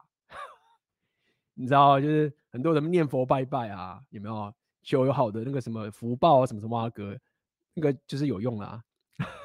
就是你拜拜什么阿哥增加福报，你运气超好的话，就是你他妈什么什么红药丸啊，什么六道属性都随便的啦。我运气福报超好的话，就碾压一切，真的就是这样。所以他运气超好的，就把这个飞碟给打爆了。然后，接下来运气更好的也是这样，他又皮尔很中二的，看他原本被这个海伦就是妈的弄到已经他妈的就是要被吃吃干净，你知道吗？因为他就他妈到处睡人家，然后又想要跟他离婚，要还人家小孩，基本上就是这个皮尔就是他妈整个被待宰啊，钱要被吐出来，什么什么阿哥。结果他又很中二的说：“我要去战场体验一下战场的邪恶。”他就去了，就一去被俘虏，回不来。结果这个海伦就干嘛？我怀孕了，我要赶快离婚呐！因为他得赶快离婚，他如果不离婚的话，他肚子变大，他出去那社交场合就是爆炸，所以他得赶快离婚，然后让家大家以为就是说他的小孩啊，其实是就是不是在那个时候搞的这样子。结果没办法，他被。法国的将军扣住，离不开，海伦在家挤的要死，我看的时候妈笑死了。他又因为自己的运气值爆表，就是靠着运气把他，就是让他那个那个婊子，这个海伦就是弄爆。结果最后这个妹子，这个海伦的下场就是，因为她就是大肚子嘛，然后去公开场合的时候，所有人就是鄙视她嘛，然后。基本上就是把他流放到他整个社交圈，所以这个海伦最后就是算是自杀了。他就是他们当时好像有一种堕胎的药之类，他就是喝一大堆之类，然后整个电视剧就是他就是呃流血过多而死，所以他就是你可以把它想成某种程度是一种自杀的情形。那看到这个也是回应到 Ripio 跟大家讲，就是说为什么？女人的 hypergamy 为什么女人所谓的慕强者？为什么女人的 hypergamy 是不能往下面找的？其实就是这个概念，就是说，之前我跟大家讲嘛，就是说，在过去那个年代，当妹子打炮找错男人的话，对他们来说，某种程度就是一种死亡。所以你看到海伦这个崛起，就是这种这样的一个一个概念，就是说，在两百年前而已。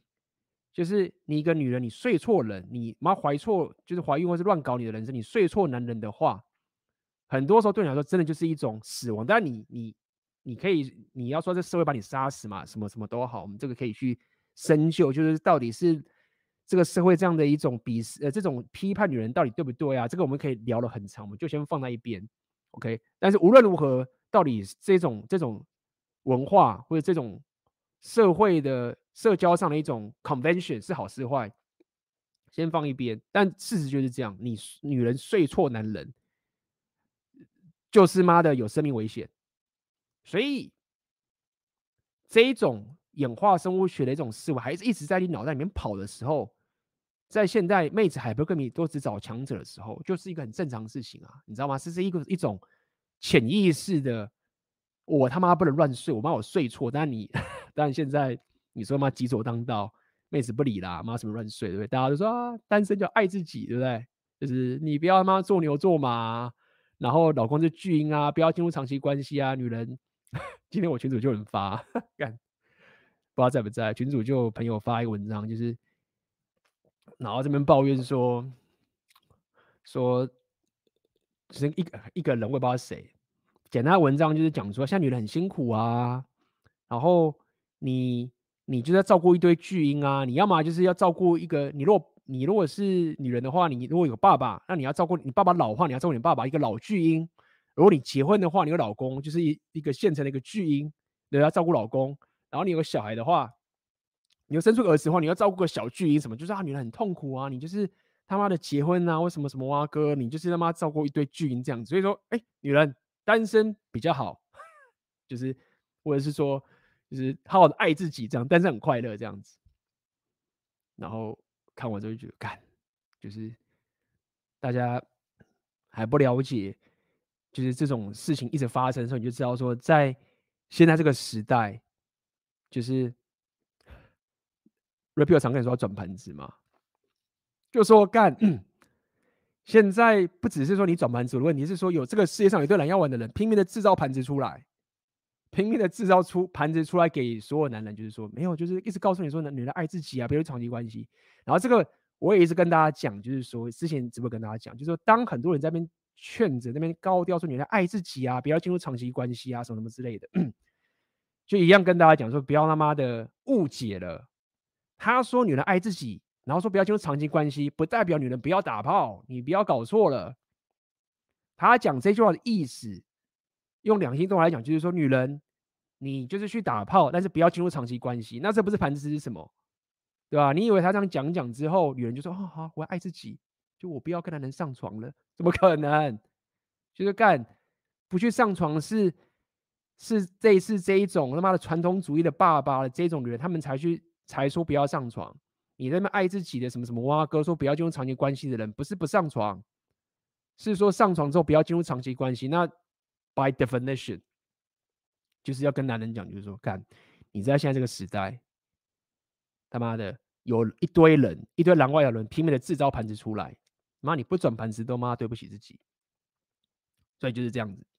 所以讲这么多，就跟跟大家讲，就是说，依照这个小说里面的良心的话，就是可以跟大家讲，就是真的在那个年代，就是你他妈睡错人，你他妈会死的。那这个海伦就是这样爆炸了。那也因为这个样子，这个皮尔就。去一趟战场回来说：“哎，干妈的，就是我我之前那个婊子老婆就死掉了，然后问题忽然都解决，妈运气值超高。去一次去一趟打仗，你知道吗？他去打仗不是为了赢战争，去去打仗是为了把自己老婆弄掉，这样才真的把老婆弄掉了。就回来之后呢，就无事一身轻了，然后战争也结束了，然后他的财产又回来了，然后 somehow 结局。”就是因为这个主角跟这个娜塔莎他们是个青梅竹马，好不好？就是一个青梅竹马的一个关系，所以那中间这个娜塔莎跟安德烈他们两个在一起的时候啊，然后这个皮尔啊也是就是贝塔的，就是拼命促成他们两个在一起，就是跟安德烈说啊，这个女生很棒啊，是我青梅竹马，你要珍惜她，很棒啊，什么什么蛙哥等等的。然后他也拼命的中间呢，娜塔莎因为跟这个。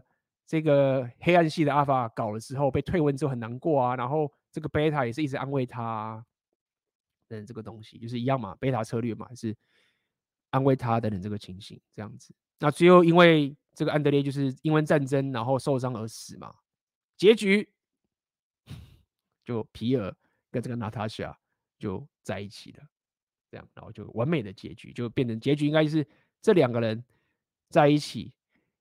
尼克莱跟这个玛雅在一起，然后这个人还是单身，这个人大概也是单身，就这样，结局是这样子。好，讲完了，大家觉得怎么样？来，想问看大家，如果听到这边的朋友们，感谢你听 AB 今天讲故事讲那么久，这也算是我直播第一次讲这么长的故事。好啊，来问看大家吧，大家也跟我讲讲，目前我讲有看过书的人，或者是刚听完故事里面的人。你们最喜欢的角色是哪一位？我想了解一下大家。我来，如果大家有在听的话，好不好？大家最喜欢的角色是哪个？因为我当我在看的时候，我有一时就想说，到底我最喜欢哪个角色？那么大家可以这边留个言，你们喜欢哪个角色，好不好？这边都有名字，可以自己挑。因为我觉得这整个里面的故事都很不错。我自己喜欢的角色，我刚刚已经讲，就是我我最喜欢的角色，其实因为要挑嘛，就是我没有没有完美的。但是如果要比的话，我我当然是很喜欢这个 Prince Nikolai 的这个男人的这个角色，就是我觉得他就是妈一个真男人，就对。虽然说有点食古不化，什么什么鸡歪的，然后在那边嘴巴很坏的，然后很机车靠背女人什么什么之类的。但是整个里面这个这个人就是他妈的，就是比较属于黑暗派的嘛。工于心计嘛，对不对？这个就是个软弱的好人嘛，对不对？好人你就算了，但是他妈你害死全家啊，对不对？那这个至少就觉得，嗯，Prince Nikolai，我就觉得说，哎，干妈的，一个可以敬仰的对象。OK，然后呢，当然了，玛雅我觉得也是不错，就是妈有纪律的女人，不错。其他的，哎，这个其实我也蛮喜欢的。这个虽然他后来挂掉了，那他的戏份可能没有很长，没有很多，但是也戏份也不也不也不错，对啊。那他后来也挂，那其他的话，主角就 干妈的运气值超高，但我觉得运气值很重要。OK，虽然说我在那边笑，但是就是但是运气值你知道怎么练？你就只能烧香拜拜啊！你怎么提升运气值？有啦，就是老板有跟我讲一些提升你这个福报的方法。那怎么说，运气就是很重要嘛，这是没有办法。但是主角就是个运气值爆表的人，那这个就是个败家子，所以我也不怎么喜欢。那安德烈，安德烈不错，但是他就是有一点，我该怎么讲？可能就是他，我也不知道哎。这个人角色我也是蛮喜欢，那他就是一个很纯粹的英雄的一个家伙嘛，所以就是一个我觉得大家都喜欢的一个角色啊。他就是一个很正派、英雄派，然后有有有坚持，然后有武力值的，智力很高，道德也够高，这样，所以这个角色就是一个怎么讲？他是一个我觉得人人都会比较偏喜欢的角色，但是就是比较没有特色，我可以是这样讲好了。嗯，哦，大家不理我，好啊。那么今天就是跟大家分享这整个呃蛮有趣的，这个我周末看的东西，所以我就是内部想很多一些想法，然后我觉得也可以跟大家分享一下这整个过程，还蛮有趣的。那么当然，这整个这整个小说，我觉得我自己是认为在直播我开始就跟大家讲，就是。我觉得它中间的两性动态应该只是他的小说里面的很小一部分而已。我认为有更多更多的故事的剧情的精彩的点，应该是更多在那个时代里面，整个社会包含整个国家到整个个人生活态度的整个过程的来来回回，是我认为应该会有很多精彩的部分在那个地方。所以，呃，如果有机会的话，我觉得也会把这本。战争与和平的书给读完，好不好？好啊，那么今天这个直播主内容就到这边为止。大家如果有问题的话，可以在这边留言，好不好？看一下这边人讲。AB，你你你觉得我们大陆女生跟台湾女生的差别在哪里？其实我认识的大陆女生，我自己这样，我觉得认识的不够多。而且我当时住在上海四年，我后来自己回过来看，我觉得中国大陆的这种各个省份啊。的每一个人的那种个性就很不一样。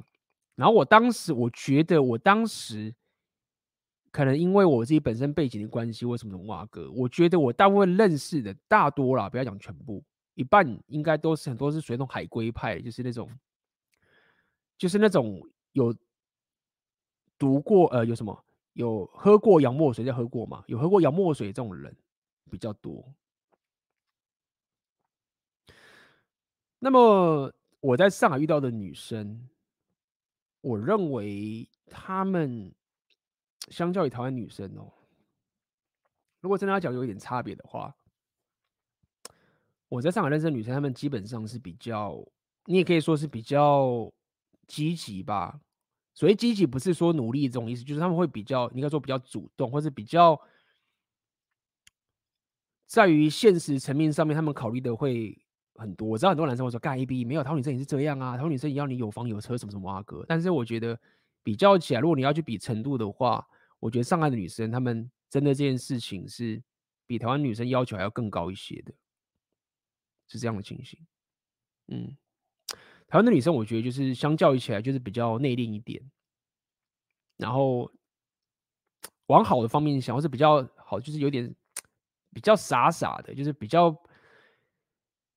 比较不会那么直接的去有所冲突冲撞，这样讲好了，有所这种这种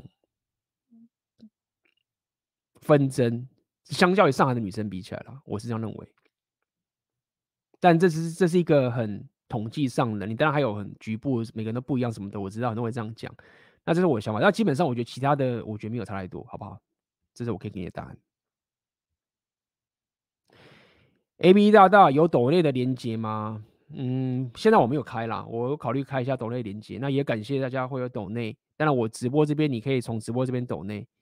那么，如果你要我开个呃，我之后有考虑有开个抖内的，那也也会很高兴大家支持我。知道有些人你可能就是呃想要支持我一下嘛，然后想用透过抖内的方式，那我也非常感谢。所以我应该之后考虑开用一个管道，让大家可以抖内我。那你的支持当然就是。非常感谢，就是我可以让我的生活持续提升上去，这个就不用跟大家重复，就是粉丝还有你们大家对我的支持，就是让我可以生活变得更好，就是会非常非常感谢，好不好？所以抖内链接我会再准备，好不好？AB 最近有健身吗？嗯，一直都有健身啊。所以自从我开始了解力量属性重要的时候，就没有停了，好不好？所以一直都有在健身，一天一个礼拜大概四天吧，四五天左右，四天啦。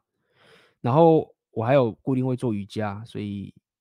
呃，力量属性这东西就是持续精进，好不好？也鼓励大家健身房，好不好？有机会就是优先考虑持续的提升自己的力量属性。感谢阿泽你的抖内，会感谢你的抖内。今天大家听我说故事抖内，感谢大家抖内，好不好？阿泽感谢啦。先抖内，晚点看重播。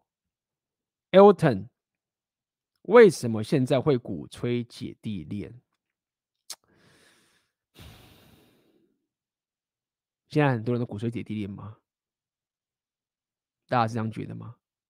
我在乌克兰这边感觉没有人在没有在鼓吹姐弟恋的，好像没有在听这种东西。反正我觉得，大家觉得呢？为什么会骨髓姐弟恋？就妹子如果过了狂欢时期，大家如果看我上次直播嘛，我有跟大家聊。女儿只有时间，女儿只有呃只有周期的时间走嘛？那姐弟恋，要了解一件事情是，女人她们难道不喜欢比较成熟一点的男人吗？或者是比较讲成熟，就是价值体系比较高的男人？那鼓吹姐弟恋的原因，会不会是因为就绑不住？高价男人之后开始鼓吹这个方法嘛，就是弱化弱化阿尔法市场上的价值嘛，对吗？所以其实我也不知道哎、姐弟恋，你你你要鼓吹什么你就去啊，为什么鼓吹？就是 干，你不觉得这件很奇怪的事情吗？如果我现在跟大家讲说，那我鼓吹男人去交正妹女友，不是件很奇怪的事情？就干还要我去鼓吹你去交正妹女友、喔？你自己他妈就想跟正妹上床啦，还要我去鼓吹你什么？那你现在鼓吹姐弟恋，如果真的在鼓吹的话，就是就去吧，我也不知道该怎么说。而且我也之前跟大家讲嘛，就是就是包含上次直播啊，讲就是很多男人将就什么什么挖哥，也就算了。我觉得如果说真的大家要去怎么逆 hypergamy 啊，或者我们 rapio 聊这么多嘛，就是如果说女人真的可以他妈的很有纪律的，就是安定下来跟贝塔在一起。然后不会归零人家的话，我觉得那就那很好啊，我也乐见嘛，你知道吗？我之前跟大家讲，就是因为我自己本身大家也知道，我聊什么 rapio 啊，我真的也没有在那边，很多人会问啊，我知道以前有有人会问我这种问题，就是说，哎，看 AB 你聊这个 repeal，干他妈，如果全台湾大家都 repeal 的话，大家都会把妹，大家都 P 换怎么办？你他妈怎么办？那个妹子都被抢光了，大家都那么厉害，就我跟大家讲啊，就我的个性就是说，干真的没有，就是说到底。第一点，我也我不会怕说什么男人都变得会把妹或者很 repeal 这种事情，真的，我反而会觉得说，干如果可以帮到一些我自己觉得台湾人的男人之后，我就觉得妈很爽。所以我如果会因为帮助一些台湾男人而稍微妈的少一点精神力，我觉得那又没差干，因为就真的没有妹子，真的没有。就是没有那么没有那么有吸引力，长期上来说，这样讲好了。所以这种小小的牺牲，或是这种东西，就算是就算会有这种小小牺牲，我也觉得干真的没差。所以有什么扯到这个地方？所以哦，我讲这么多，只是告诉你说，如果妹子她们真的喜欢姐弟恋，然后她们真的珍惜那个弟弟，你不要归零人家，然后你把他当贝塔，你压抑自己的 alpha face，你有纪律，然后你不要把人家归零，那你就去啊，对不对？就是。我这边聊那么多 rapio 不是用幸灾乐祸的、就是干不是在那边说，哎干妈的幸灾乐祸，就是你他妈的归零他吧？没有啊，你你如果不归零他很好啊。但是大家也要看现实嘛。如果说 rapio 的这个状况一直出，一直在发，一直在发生，妹子 Hyperger 的欲望就是一直会爆发，然后让这案例越来越多了。最近有粉丝问我啊，说 AB 你讲那么多 rapio，那我发现我周遭 好像都没有遇到你这种情形、欸，哎，就是这是为什么啊？合理啊，有些人你就是没有遇到这个情形，还是很多好女人，那就将就的，然后又很乖的，这样就很棒嘛。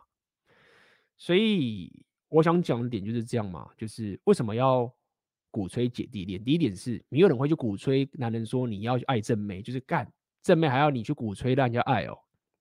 那你一直去鼓吹姐弟恋的概念是什么？对不对？那一样，最后就是这样说，就是 贝塔开开心心的过一辈子，然后很幸福的。那我觉得这样也不错。就这样。好好 blessed，谢谢分享故事。OK，那么感谢，好吧，今天 就分享这个故事给大家。好不好？第一次跟大家讲这个内容，希望大家呃喜欢，好不好？希望大家有从这边得到一些一些 Red 的一些思维，这是透过 Red 的视角来跟大家看看战争与和平中的两性动态，这样子。想问 AB 上次直播讲到有忧郁症或者是其他类似的身心症会影响到阿爸的展示，想问问看大概的情况和解决方式。其实。大概的情况就是你要去看看，就是所谓的 blue pill condition，一种蓝药丸制约，就是说，其实蓝药丸制约啊，它确实会对男人造成，我认为确实会对男人造成有可能会往忧郁症的方向走。这就是为什么会聊那么多 red pill，因为 blue pill condition，它很多时候真的会造成很多男人忧郁症的情形。上次有。粉丝在我下面留言就会讲嘛，很多男人就是说听了红药丸，就是因为被归零之后，希望他我不知道讲是真的，但是我们先假设他讲是真的好了。这位有一个粉丝在我上个直播上面留言嘛，他说他有很多朋友因为离婚被归零之后，就是一直有恐慌嘛，什么什么啊哥有忧郁症嘛，结果听了红药丸觉醒之后呢，连那个精神科开的药都不用吃。我也不知道讲是真的还是假，但是我是真的话。就是跟大家讲说，其实那个朋友，他的那些忧郁症的朋友，听了红药丸觉醒，就不用再吃忧郁症的药。其实就是跟大家讲，就是这就是 blue pill condition，就是一直跟大家就是蓝药丸制约的概念。其实大家一直，我之前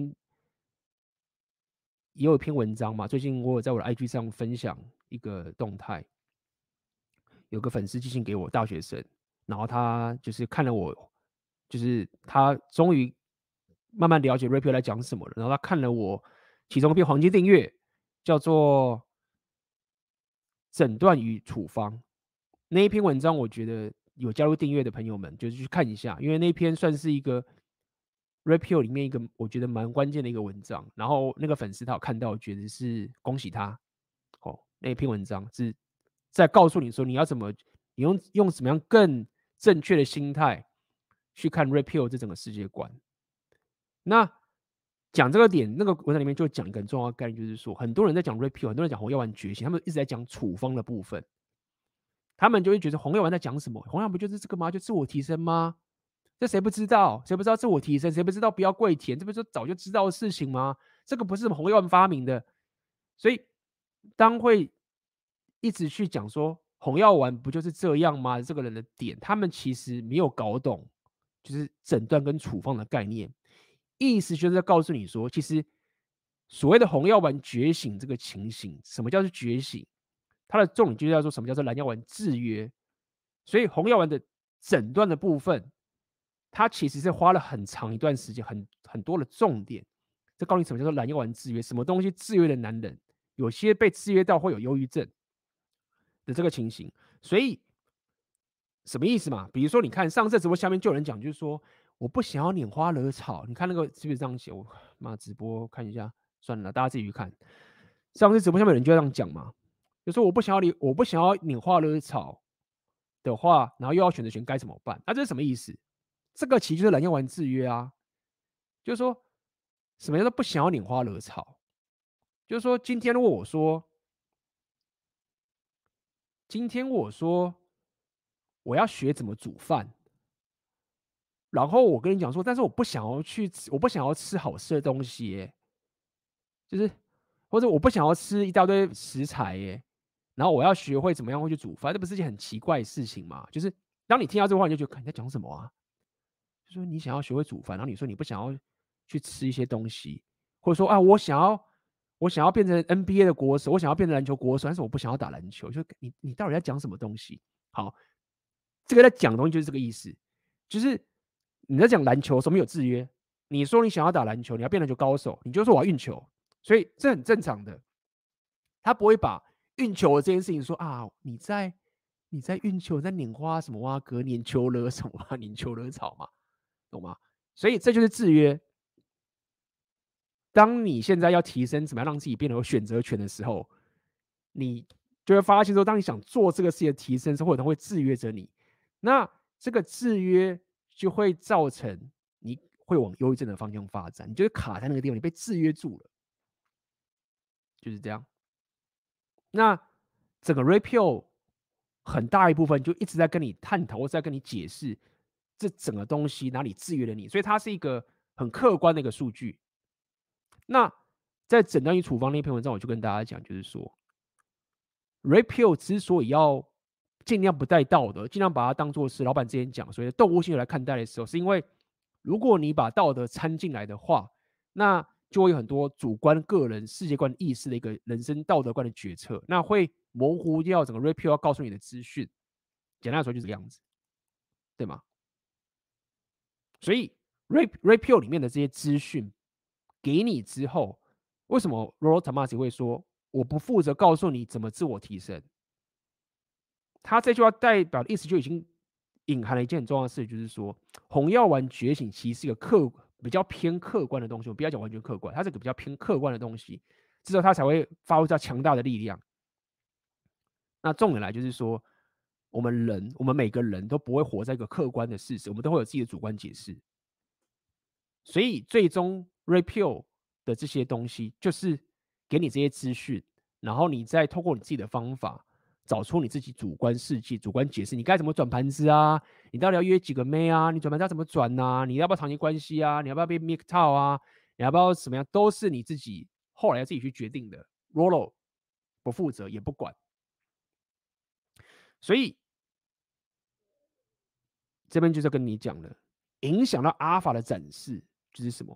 就是 blue pill condition，就是为什么会告诉你要 kill the beta，就是告诉你说，我们刚刚看了今天看这个这个里面的这个什么呃战争有别里面的所有角色，你都可以看到什么某一种有些人会 blue pill 的点，这个其实不是一种单纯只有贬义，当然我们很难说他没有贬义，他有时候确实有贬义的意思，但更多时候其实告诉你说他的某一种觉醒思维、两性动态思维被制约住了，比如说真命天女症啊，one night 啊。你认为只有一个女生最棒的啊？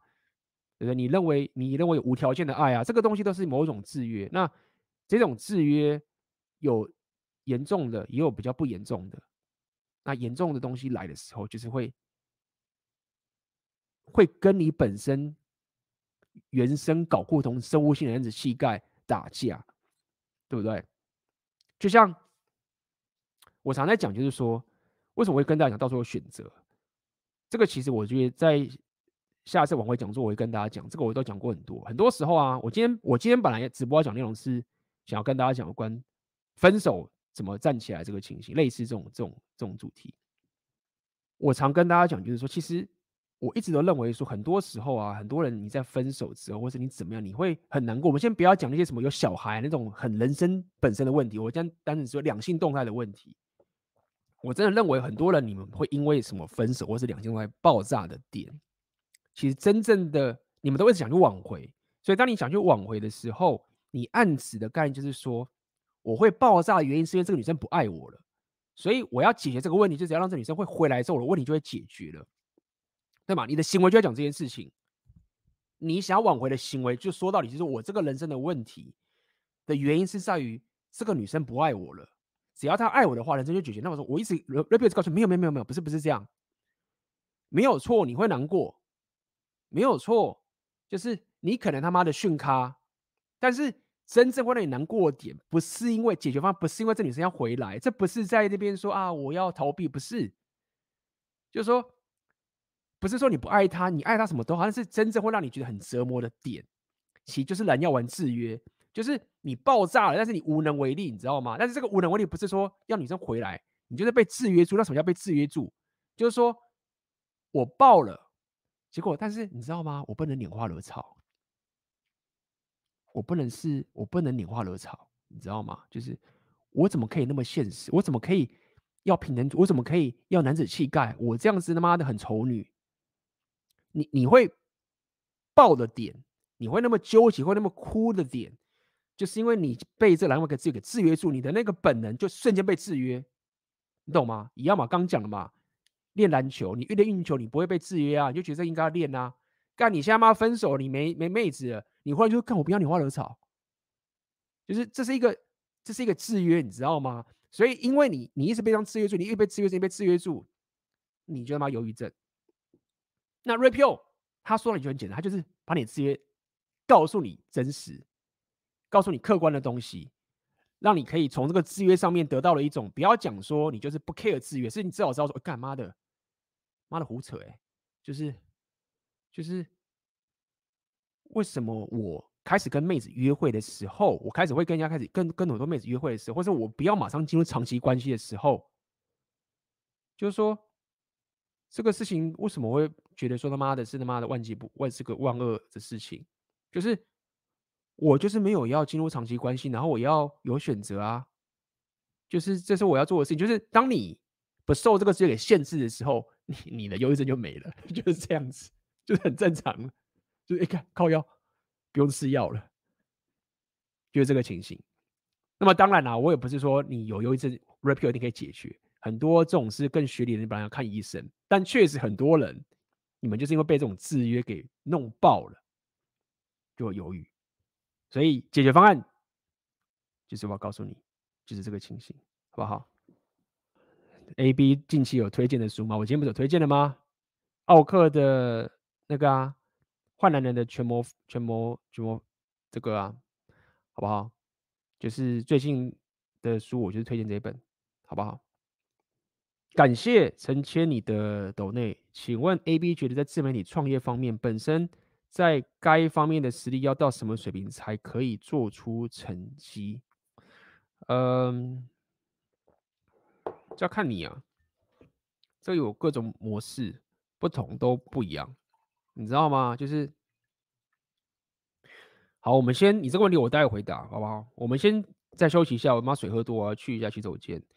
你有问题可以这边下面发问，好不好？然后这个问题我待会回答你。我们再休息一下，待会马上回来。好，好，欢迎回来啊，欢迎回来。来，我看一下这个这个麦克风声音就是对的。OK，没错。来，我先回答刚刚这位陈千你的问题。自媒体，我认为确实你无论是哪个自媒体啊，第一个是你要。你本身最基本就是说故事的能力要够强，因为自媒体本身有我自己有分，我自己的分法是，其实说到底啊，就是我自己的分法就是这样，是你要么就是你可以让人家学到东西，这是我，但有各种嘛，各种东西，我先讲就是先压缩到我自己本身的情形，让你比较好去理解。你要么是可以让人家的生活变得更好，这样讲吧，或者说你让他学到东西，我觉得这样可能比较理解。比如说你是教人家任何的。东西，不管是你是教人家什么心理学啊、文学啊、任何才艺啊、音乐什么挖歌的，可以，你你你要可以让人家学到这个东西，然后让他提升，透过自媒体的方式，OK，这时候你就会有事业了，因为人家会来找你学这个东西，这个很直接。另外一种能力就是你怎么样可以让他更加信任你，或是让他跟你有情感连接，这个就是通常就是所谓说故事能力。那这种东西就像是各种 YouTube 啊，这种这种专门蹭流，不是不是蹭流量，说错了，专门去吸引流量的这一种人，他们在做的事情，他们并不是那么 care 说你是不是可以从那边学到 一技之长，这样讲好了，或者任何的知识上的东西，他们比较不 care 那个事情，他们只 care 说你是喜欢他们，然后去看他们的东西，所以你要去思考的点就是在于这两个是技能，OK。然后这两个你都得练，只是你自己去搭配，说你要花在哪个时间上面是最多的。那么这个说故事能力的本身呢，就我刚刚讲，就第二种，它有各种说，它有各种做法，好不好？那么最基本的做法，这样就是你你的文艺属性能力很强，你你看了很多书，你很会写文章，你会写作，这可以，就是你可以这样干。他说那个应该说这个是最基本要干的，你要可以有能力写作，这个我觉得很多人都败在这个地方。你要写作的能力，这很重要，writing。除非你就是他妈的 YouTube 搞笑，你知道吗？就是不一定是搞笑，就是你就是很会做内容，但是你不用写作，你也可以。有些可能 YouTube 啊，他就是很会拍一些什么什么东西，吸引流量，可以什么恶作剧的什么东西，什么什么。但 somehow 他们也要写些脚本，你还是要写一些东西。所以我讲那么多，就是说你说故事，你就是要靠写作，就是最 solid 的一个技能。但是在自媒体的地方啊，在选择你的现实这种东西，它还有一个很重要的一个 强大元素，就是大家是因为信任你跟喜欢你，或者三号对你有某种情感连接之后，才来听你的东西的。所以你自己本身就是个品牌，意思就是说，你自己的能力跟格局，或者你自己三号你是假的，真的都好，很多人是用假的，有些人用真的都好。然后你自己本身是一个什么样格局的人，或者什么样的能力的人。在自媒体方面也会有很大的加成，但确实不是必要的，因为有些人他可以躲在，他可以不露脸，透过就是说书啊或什么什么挖哥，那这个回到我们刚刚讲的是写作的部分。所以我就是大概用简单的分类告诉你，就是这样。你要是搞自媒体，现在这个年代，你第一个就是你要有个知识上的领先，这很重要，你要知识上领先。OK，那么当然这个领先也不用到到领先很多，你只要可以让需要的人，只要你只要可以教那些不会的人就好了，你不用一定要他妈的强到说你可以打败你，重点就是一样嘛，你的实力要高到说有够多的人比你还弱，你可以让那些人变得更好就行了，对不对？你比一个人弱，你也是他妈赚钱啊，你比两弱也比赚钱，你一百个人弱，你也是你也是赚钱啊，难道说妈你？你自媒体赚钱，你十个人比你弱，你就不能赚钱？是可以赚啊，就看你要不要赚这个钱嘛，对不对？所以一样，实力就刚刚讲，你你的本身的实力要强到你可以找到比你弱的人，这样讲好了。但事实上也真的是这样，对不对？那么大概我觉得就这个情形，你必须要某种产出的频率也要够多。所以实力就是这样子，找到比你弱的人，然后要可以有说故事能力、写作能力。第三个，如果你可以在提升你自己人格特质，然后透过透过你说故事的方式来展现出你的人格特质。OK，这个说故事到底是要用很明显的直接讲，还是非常隐性的讲？那个就是另外一层领域的专业的部分。每个人都有自己方法，OK？我说说故事说你自己，不代表就是我他妈的要你他妈很直白完全接受写作，没有。很多时候你说故事方法是很隐晦的，然后你呈现出更多的故事，就好像是你可能是只是放一张照片，你可能是讲出某种情境，你不是真的很细节讲出来，但是大家一看的时候就可以感受到你你这个人的故事是什么样子。那么。这些都是自媒体创作，你要可以做出成绩的一些很重要的实力的部分，就是这样子，好不好？希望这样回答到你一些问题。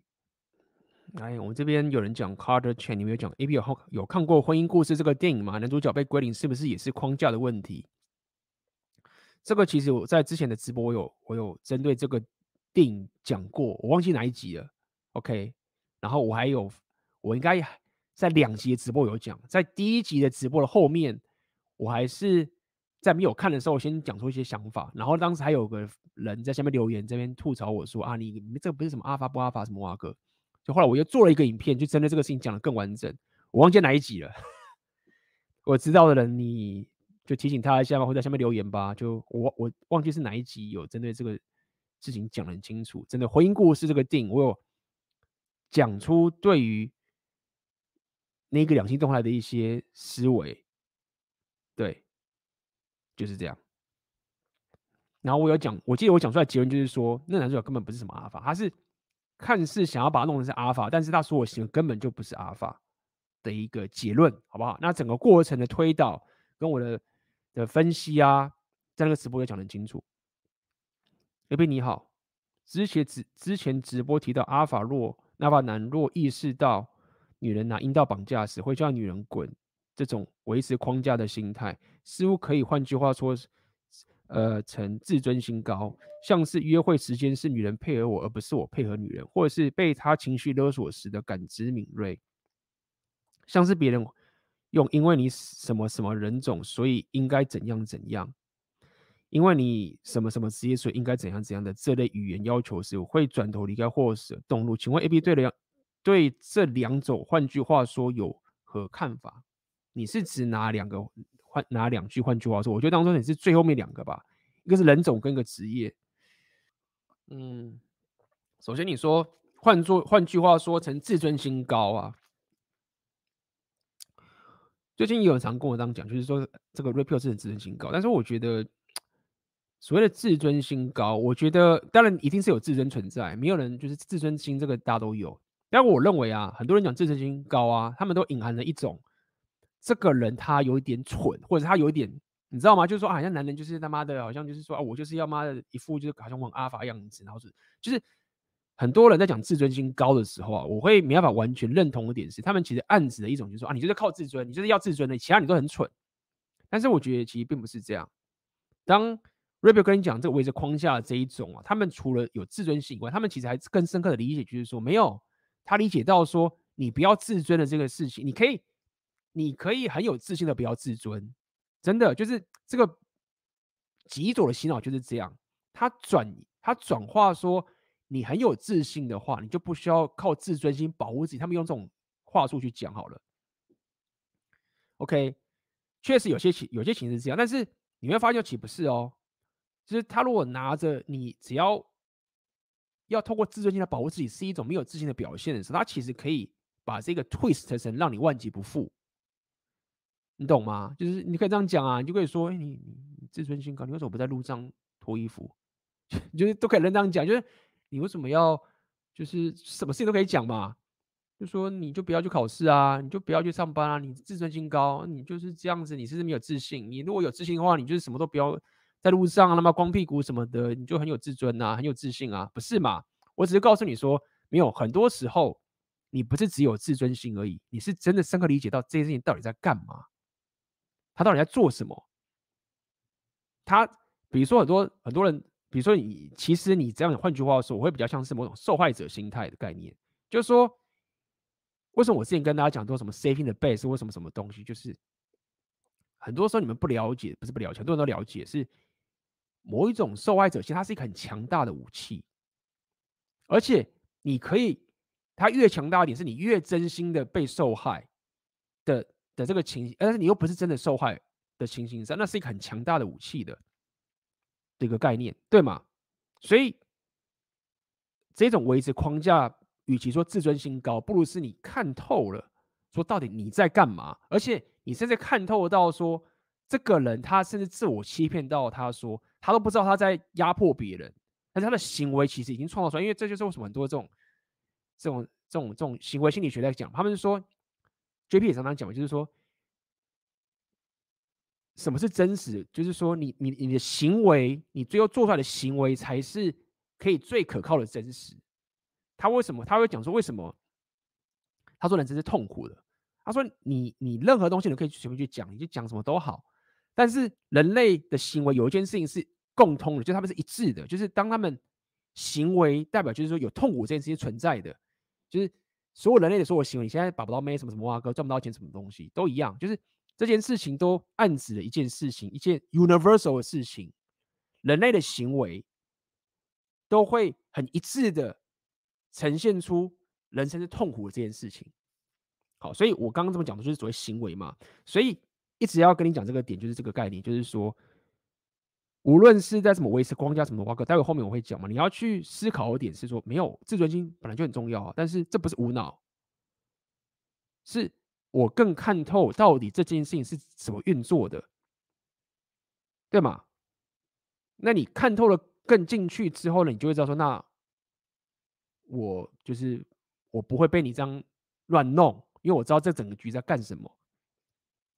对嘛？所以一样嘛。你这边依照这样的理论，呃，这个思维去想，你看这个情形呢，就这样子，就是像是约会时间，女人配合，而不是我配合女人，对不对？这说他你自尊心很高，那没有啊，这这不单只是自尊心高的问题，是你以为你完全的配合女人，她就会很爱吗？她不知道她自己在干嘛的。就是说，如果我可以完全配合你，然后你就很爱我的话，渣男都是他妈的配合女生时间的人了，你懂意思吗？所以这不是啊妈的，我自尊心很高，我就他妈不要配合你，没有没有没有，是我知道如果我很有自信的。没有自尊心的配合你的时候，所有大家都爆炸了，就这个情形。所以这这只有自尊心吗？没有，这是更高的意识。所以你要理解这个概念，一样道理。你要继续看下面所有例子吗？比如说，你说最后面一个，你说别人因为你是什么人种，所以应该怎样怎样，或者你是什么职业，所以应该怎么样怎么样，那你就要听嘛。你你的意思是什么？就是说，好，你是什么人种？比如说他在讲什么？比如说他是说。你是台湾人，你是讲中文的。那比如说我是俄国人，我是讲俄文的。所以因为你是台湾人，你的人种是台湾人，所以你不会讲俄文。那你心想这是这有道理啊？就是看我本来就台湾人啊，本来就讲中文啊。那你现在告诉我，那你因为是台湾人，所以你就不会讲俄文，你就会讲中文，这样合理啊？那不然呢？干你也不会讲中文啊，对不对？所以在这个情形，你当然可以。有意识到说哦，没有啊，本来就是这样啊，我他妈就台湾人，我就不会讲中文，所以你要去更有意识了解他到底在讲什么，这我想告诉你的。那如果他会说干嘛你台湾人呢？你他妈的，你为什么跟我们假设嘛乌克兰为什么哦，你跟我们乌克兰妹子约会，你台湾人，你他妈小鸡鸡什么哇哥乌克兰，那你就想说，哎，这是真的吗？就是说这种男女之间的两性动态的吸引力，当然会因为我可能是台湾人会有所影响，但代表我把不到这边的妹子吗？或者你在什么国家我不知道。会吗？你就是要干那个人傻逼，就是这不怎么，这不只是自尊心而已，就是他不懂真实，就这样。所以你说要转头还是动怒离开，那个其实变成是你要怎么去遇到这个人在是傻逼的时候，然后你要用什么样的行为去面对这个情境？你要先判断嘛，然后就判断说，哎，这个人他讲有道理。那我愿意听，所以我留在这个地方。那这个人他傻逼，他在讲一些蠢的事情，好了，对不对？假设那个人是个女生，为什么她是个很蠢的事情？那你要问的问题就这样啊，就是说这是个白痴，那我不用讲出来，他是个蠢人，然后他不知道自己在讲什么，对吗？那他是有恶意的吗？先先看嘛，他是有恶意的吗？他是还是他是无知，还是他无知又有恶意，还是他只是偏无知？那你就说，那他现在是无知的人，那你要去评估嘛，就是说。我要理他吗？比如说他可能是一个很棒的朋友，那他无知，那你想救他，或者是你就是愿意忍耐一下，就是至少知道说他只是无知，他不是真的坏。这个在男人 gay 都有想过，所以你的所有行为都要去思考这件事情。就是，比如说这个是一个蛮陌生的，你说陌生人，就是说，好吧，因为他就是笨，他也是好人，但是干真的，我怎么可能帮所有的陌生人，对不对？我愿意帮人啊，但是看，比如说我自己有粉丝，我有朋友要帮忙啊，那他也要排在后面啊。对不对？所以他这个白痴在讲这种白痴的话呢，他就是普通跟我无关的人。那你要离开或动怒，就是你要你怎么决定？你为什么要动怒？通常我是不会动怒的嘛，对吗？又浪费嘛。那他就是白痴，那就是用最有效率的方式让他消失掉啊，就是叫他滚啊，或者是那个是他的地方你就离开啊，就变这个情境嘛，就是这样子，好不好？回答很多了，希望再回答到你的问题。A B 有机会的话，可以分析韩剧。换成恋爱真人秀，分析两性动态。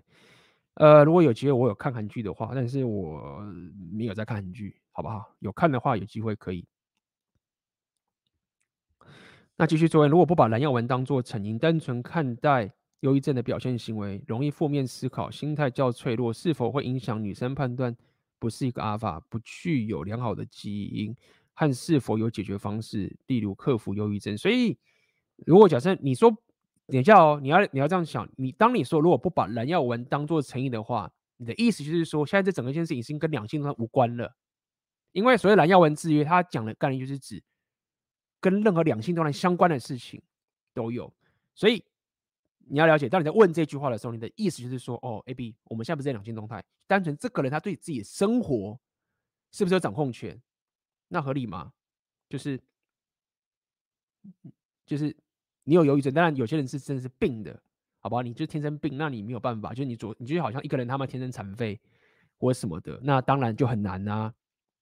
所以我们现在讲的是一个情形是：好，你的生活，你在掌控你的生活的时候，你没有办法让自己往比较好的方向发展。三号可能是你来自于糟糕的家庭，就合理啊。所以很多人，你如果来自糟糕的家庭，我刚刚讲家庭很重要，爸爸很重要，家庭很重要，合理。因为你来自糟糕的家庭的时候，你就一开始就先被污染了，那真的就很没有办法，就很难麻烦。这个确实麻烦。那你也知道嘛，那就很简单。就很多人为什么说你要结婚的时候，你要去看他们家庭是什么样子，这有道理的嘛，对不对？所以女生会不会判断？我觉得女生不会像我们理性这么理性的去判断。这个判断是我们 Repeal 在帮你分析回去的时候，你是理解。女生不用判断，女生就觉得我喜不喜欢你，我有没有感觉。我是不是怎么样？那我就没有感觉，我就走。他不用判断的，女生就直接感觉就好了。他不会告诉你真正的原因，他就是说我要或不要，就这样。他也不会告诉你，他也不知道。那我这边告诉你答案就是这样，就是你这些忧郁症啊，你先不一样，先不要管医学上的那种情形。我们刚才就是讲你人身上的行为来讲，你在说的一件事情就是说你。是一个没有能力把你的生活变得更好的男人。举例嘛，有些人就是一直去做自己不喜欢的工作。常常讲这个概念，就很多人平常讲，就是说他有高兴的工作，但他一点都不快乐。还有结婚、有房子、有车子，甚至有结婚，女生男生都一样，但他就不快乐。啊，但是薪水就很高，不想换，每天就要花八个小时去做他不想做的工作，就是。你你遇你你遇到这个人之后，你怎么解决？就是说，你如果如果你问我说，A B，我问你一下，A B，你可不可以在一个一个工作你觉得很无聊，你很没有兴趣，然后你每天都要做八个小时情形下面，A B，你有没有办法在这样的条件下面，然后你人生还可以过得你说的很快乐，或是说过过得你想过的生活？你再问我这样，我干我哪知道？我怎么我怎么可能知道？就是。你怎我怎么可能说我要去做一个我不喜欢的工作，然后每天要花八个小时去做之后，然后我三号可以洗脑我自己说，哎，看我好快乐哦，我好棒哦，不可能啊！那重点来了，很多人还是这样做，那意思是什么？意思就很简单嘛，意思就是说他遇到了这个我也没办法解决的问题，就是说要在你做不喜欢的工作的情形下面，还过得很充实的人生，这我都办不到的事情。然后他现在还一直做这件事情，然后他不愿意改变，然后他一直做做做，然后就开始有所谓的忧郁症好了。那这个意思是什么？意思就是这样啊，意思就是这就是差别啊，就是你这样的人生决策，然后你做这样的事情，就是代表你就是这样的一个人，然后你就会往这个忧郁症的方向发展。我再讲一次，我现在讲的不是学理上面的，而是一种比较偏自我提升的这种情形，就是你会没有办法去解决一个。无能为力的事情，这样讲好了。那如果当你的生活都一直这样去发展的时候，你都一直这样做的时候，你当然就是你的这种价值体系，你的阿法气场就会低嘛。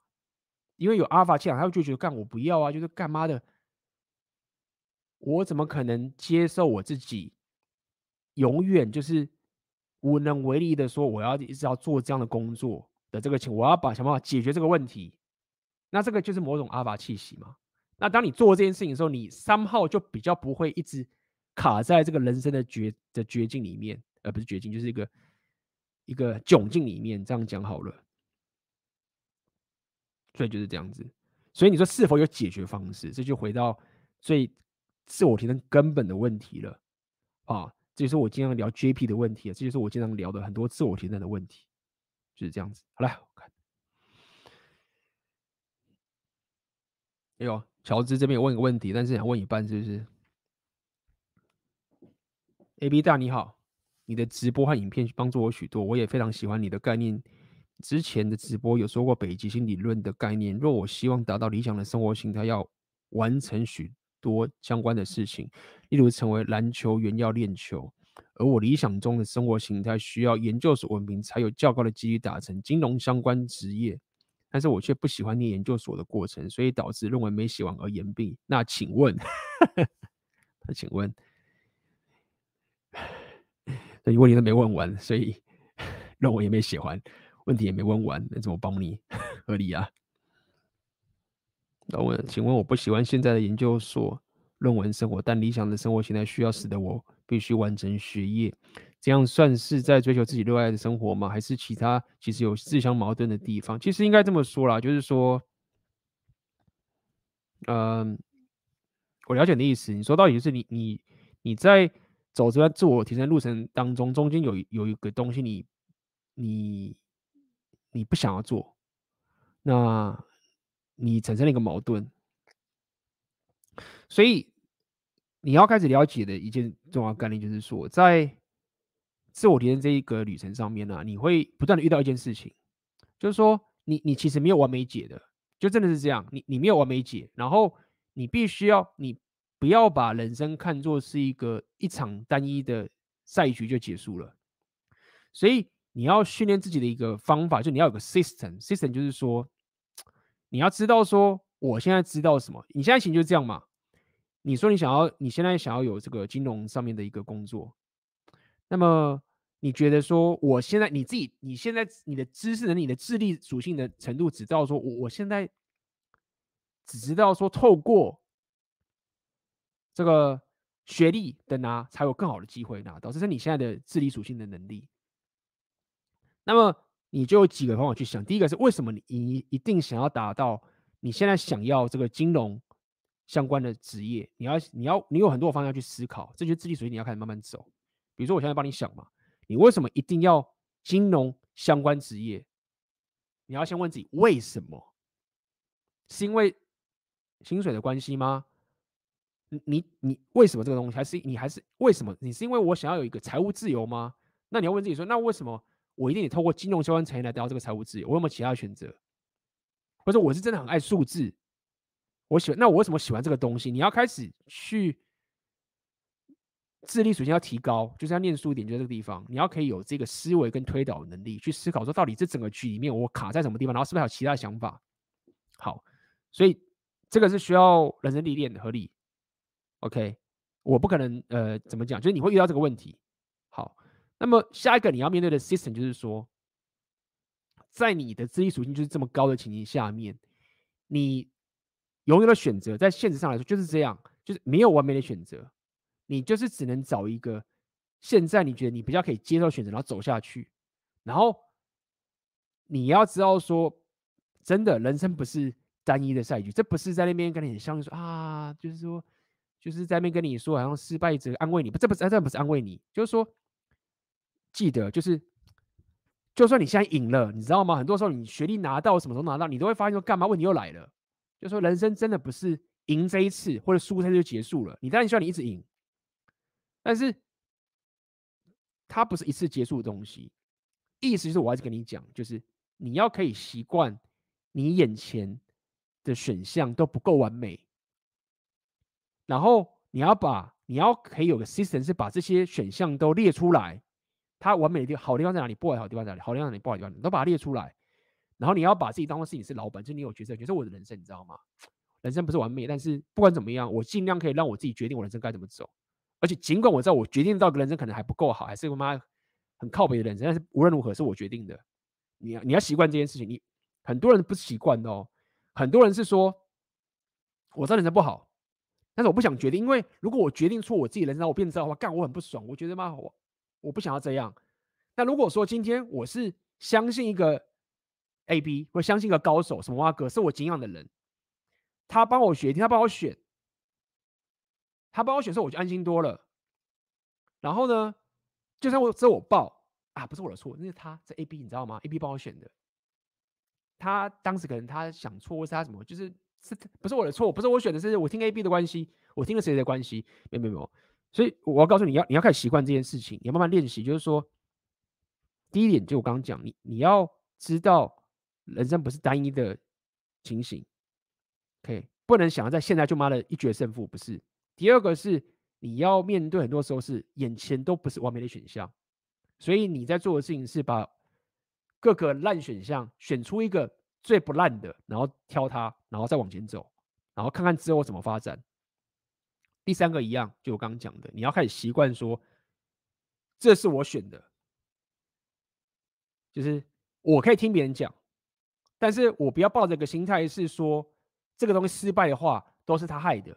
我不是要你不听别人建议哦，我要你听的建议是说，我听别人讲的，但是我不能逃避说啊，别人帮我选，我比较开心。没有，你要吃下来。就是我选的，我要念研究所，因为我觉得尽管这个论文很靠北，但是 没有其他更好选项了，所以我现在这样走。但是你就要这样讲哦，你可能就要列出来嘛，你就说，可是我发现我是一个人是，我真的没有办法写论文，而且我就毕不了业的。那你就觉得说，干你这个学校可能不够靠谱啊，就是因为你假设说你一定会毕业嘛，所以你选了这个嘛，就你发现说，干我根本没办法毕业，所以你就会发现你要开始去推导你整个人生的问题，就是又回到说，那我为什么要学金融？我真的喜欢金融吗？如果我不喜欢金融，干我为什么论文写不出来？那如果我没有那么喜欢金融，我只是觉得他有钱，结果我现在论文都写不出来，那我怎么能说服自己说我以后？加入不，比如说去什么高盛啊，去那些国内顶级的金融公司，我都已经可以吃下来。为什么我现在论文写不出来的情况，未来我在金融业的时候，我可以大放异彩？这个是为什么？那那些论文写的很棒的，那些真的真心爱金融业的人，他们就是喜欢赌博的人，他们论文可以写出来，因为他们就是天生赌，就是干我找到一招，你知道吗？这就是我当时。为什么离开金融业原因啊？我就看呐、我就看那些人说干嘛的，那一群人他们在做交易的时候，他们发现新策略的时候，新什么挖哥的时候，一些天花乱坠的，一些非常妈的靠北的方法，他们就很兴奋，就干妈的，我上上炮这个车赢了一下，我就他妈就超爽。你可以看到那些人那些执着的那个情绪的时候，那你再问自己嘛，就说干没有，我就只是会念书而已。然后我虽然说金融业，我觉得可以对我人生有帮助，但是我觉得他妈没有像他们这种上瘾般的中毒。那我就问我自己一个问题啦：一干，我当初想要财务自由的时候，我想靠交易界搞定，就我现在走到这一步了，结果我发现一干没有，我当时太天真了，就是我要在这边可以妈的靠到很强，我就是必须要像那群人疯子一样，我才跟他们有同样的筹码。那我行吗？我要吗？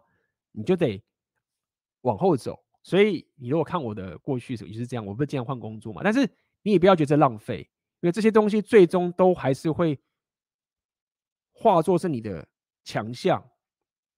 就是说，你不要觉得这样不好。为什么？很简单，很多人永远待在同一个地方的人，他跳不出来，他就没有混合的能力。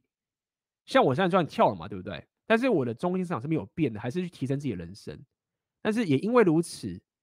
你这样的能力，你这样换的时候啊，你其实会有复合式的能力。比如说你，我觉得操作复合的啊，六大属性不就都一堆复合吗？就是你可以是复合能力也是很强大的，不一定要一定要单一专精的，好不好？所以我我讲了这么多，就是想告诉你，就是说，其实所谓追求自己热爱的生活啊，就是我觉得。我不知道是不是我可能要看一下我以前的影片，可能我一直讲热爱、热情什么什么啊哥，但是我觉得可能是当时我觉得用这样的字大家比较理解，但是这个热情真的不要把它想象成是一种兴趣。比如说我现在学大提琴，我他妈超爱的、我很爱弹大提琴，巴哈这边弹这边弹嘛超爽的，那个就是热情啊。但是这个东西它不会是，我不会把它当成是一个所谓的热爱的生活，你知道，它只是一个。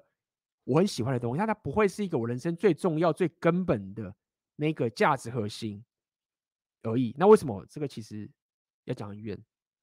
我只是想告诉你说，你不要把这种热爱生活把它想成是当成兴趣的这样的概念。它比较像是一个，比如说我刚刚讲的是，如果你痛恨你现在的工作，然后你每天要做八个小时，然后你要解决这个问题，对吗？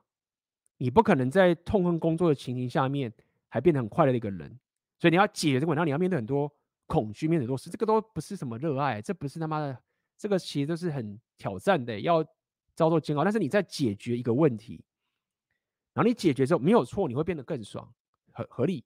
因为我现在觉得说，哎，我跟过去以前工作上不太一样，就是整个选择跟整个格局、整个能力都突破了，变得更强大，应该这样，跟价值级的顶端了。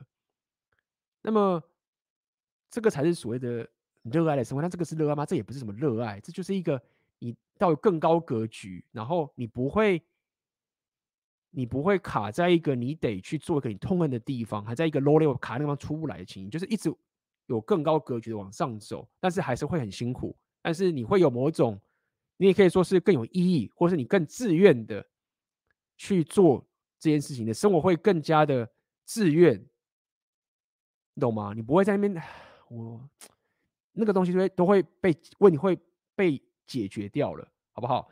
所以我知道讲有点抽象了。今天回答你问题，好不好？嗯，今天的直播就这样子，感谢大家的陪伴。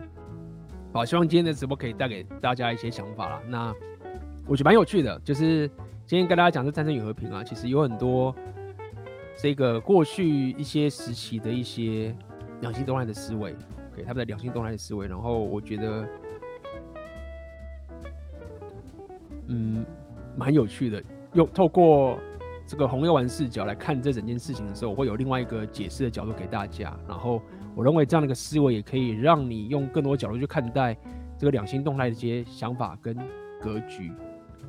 OK，那么未来在你去跟遇到很多人在考你一些东西的时候，你就不会单单只说我有自尊，你是真的在说，哎，我在干嘛？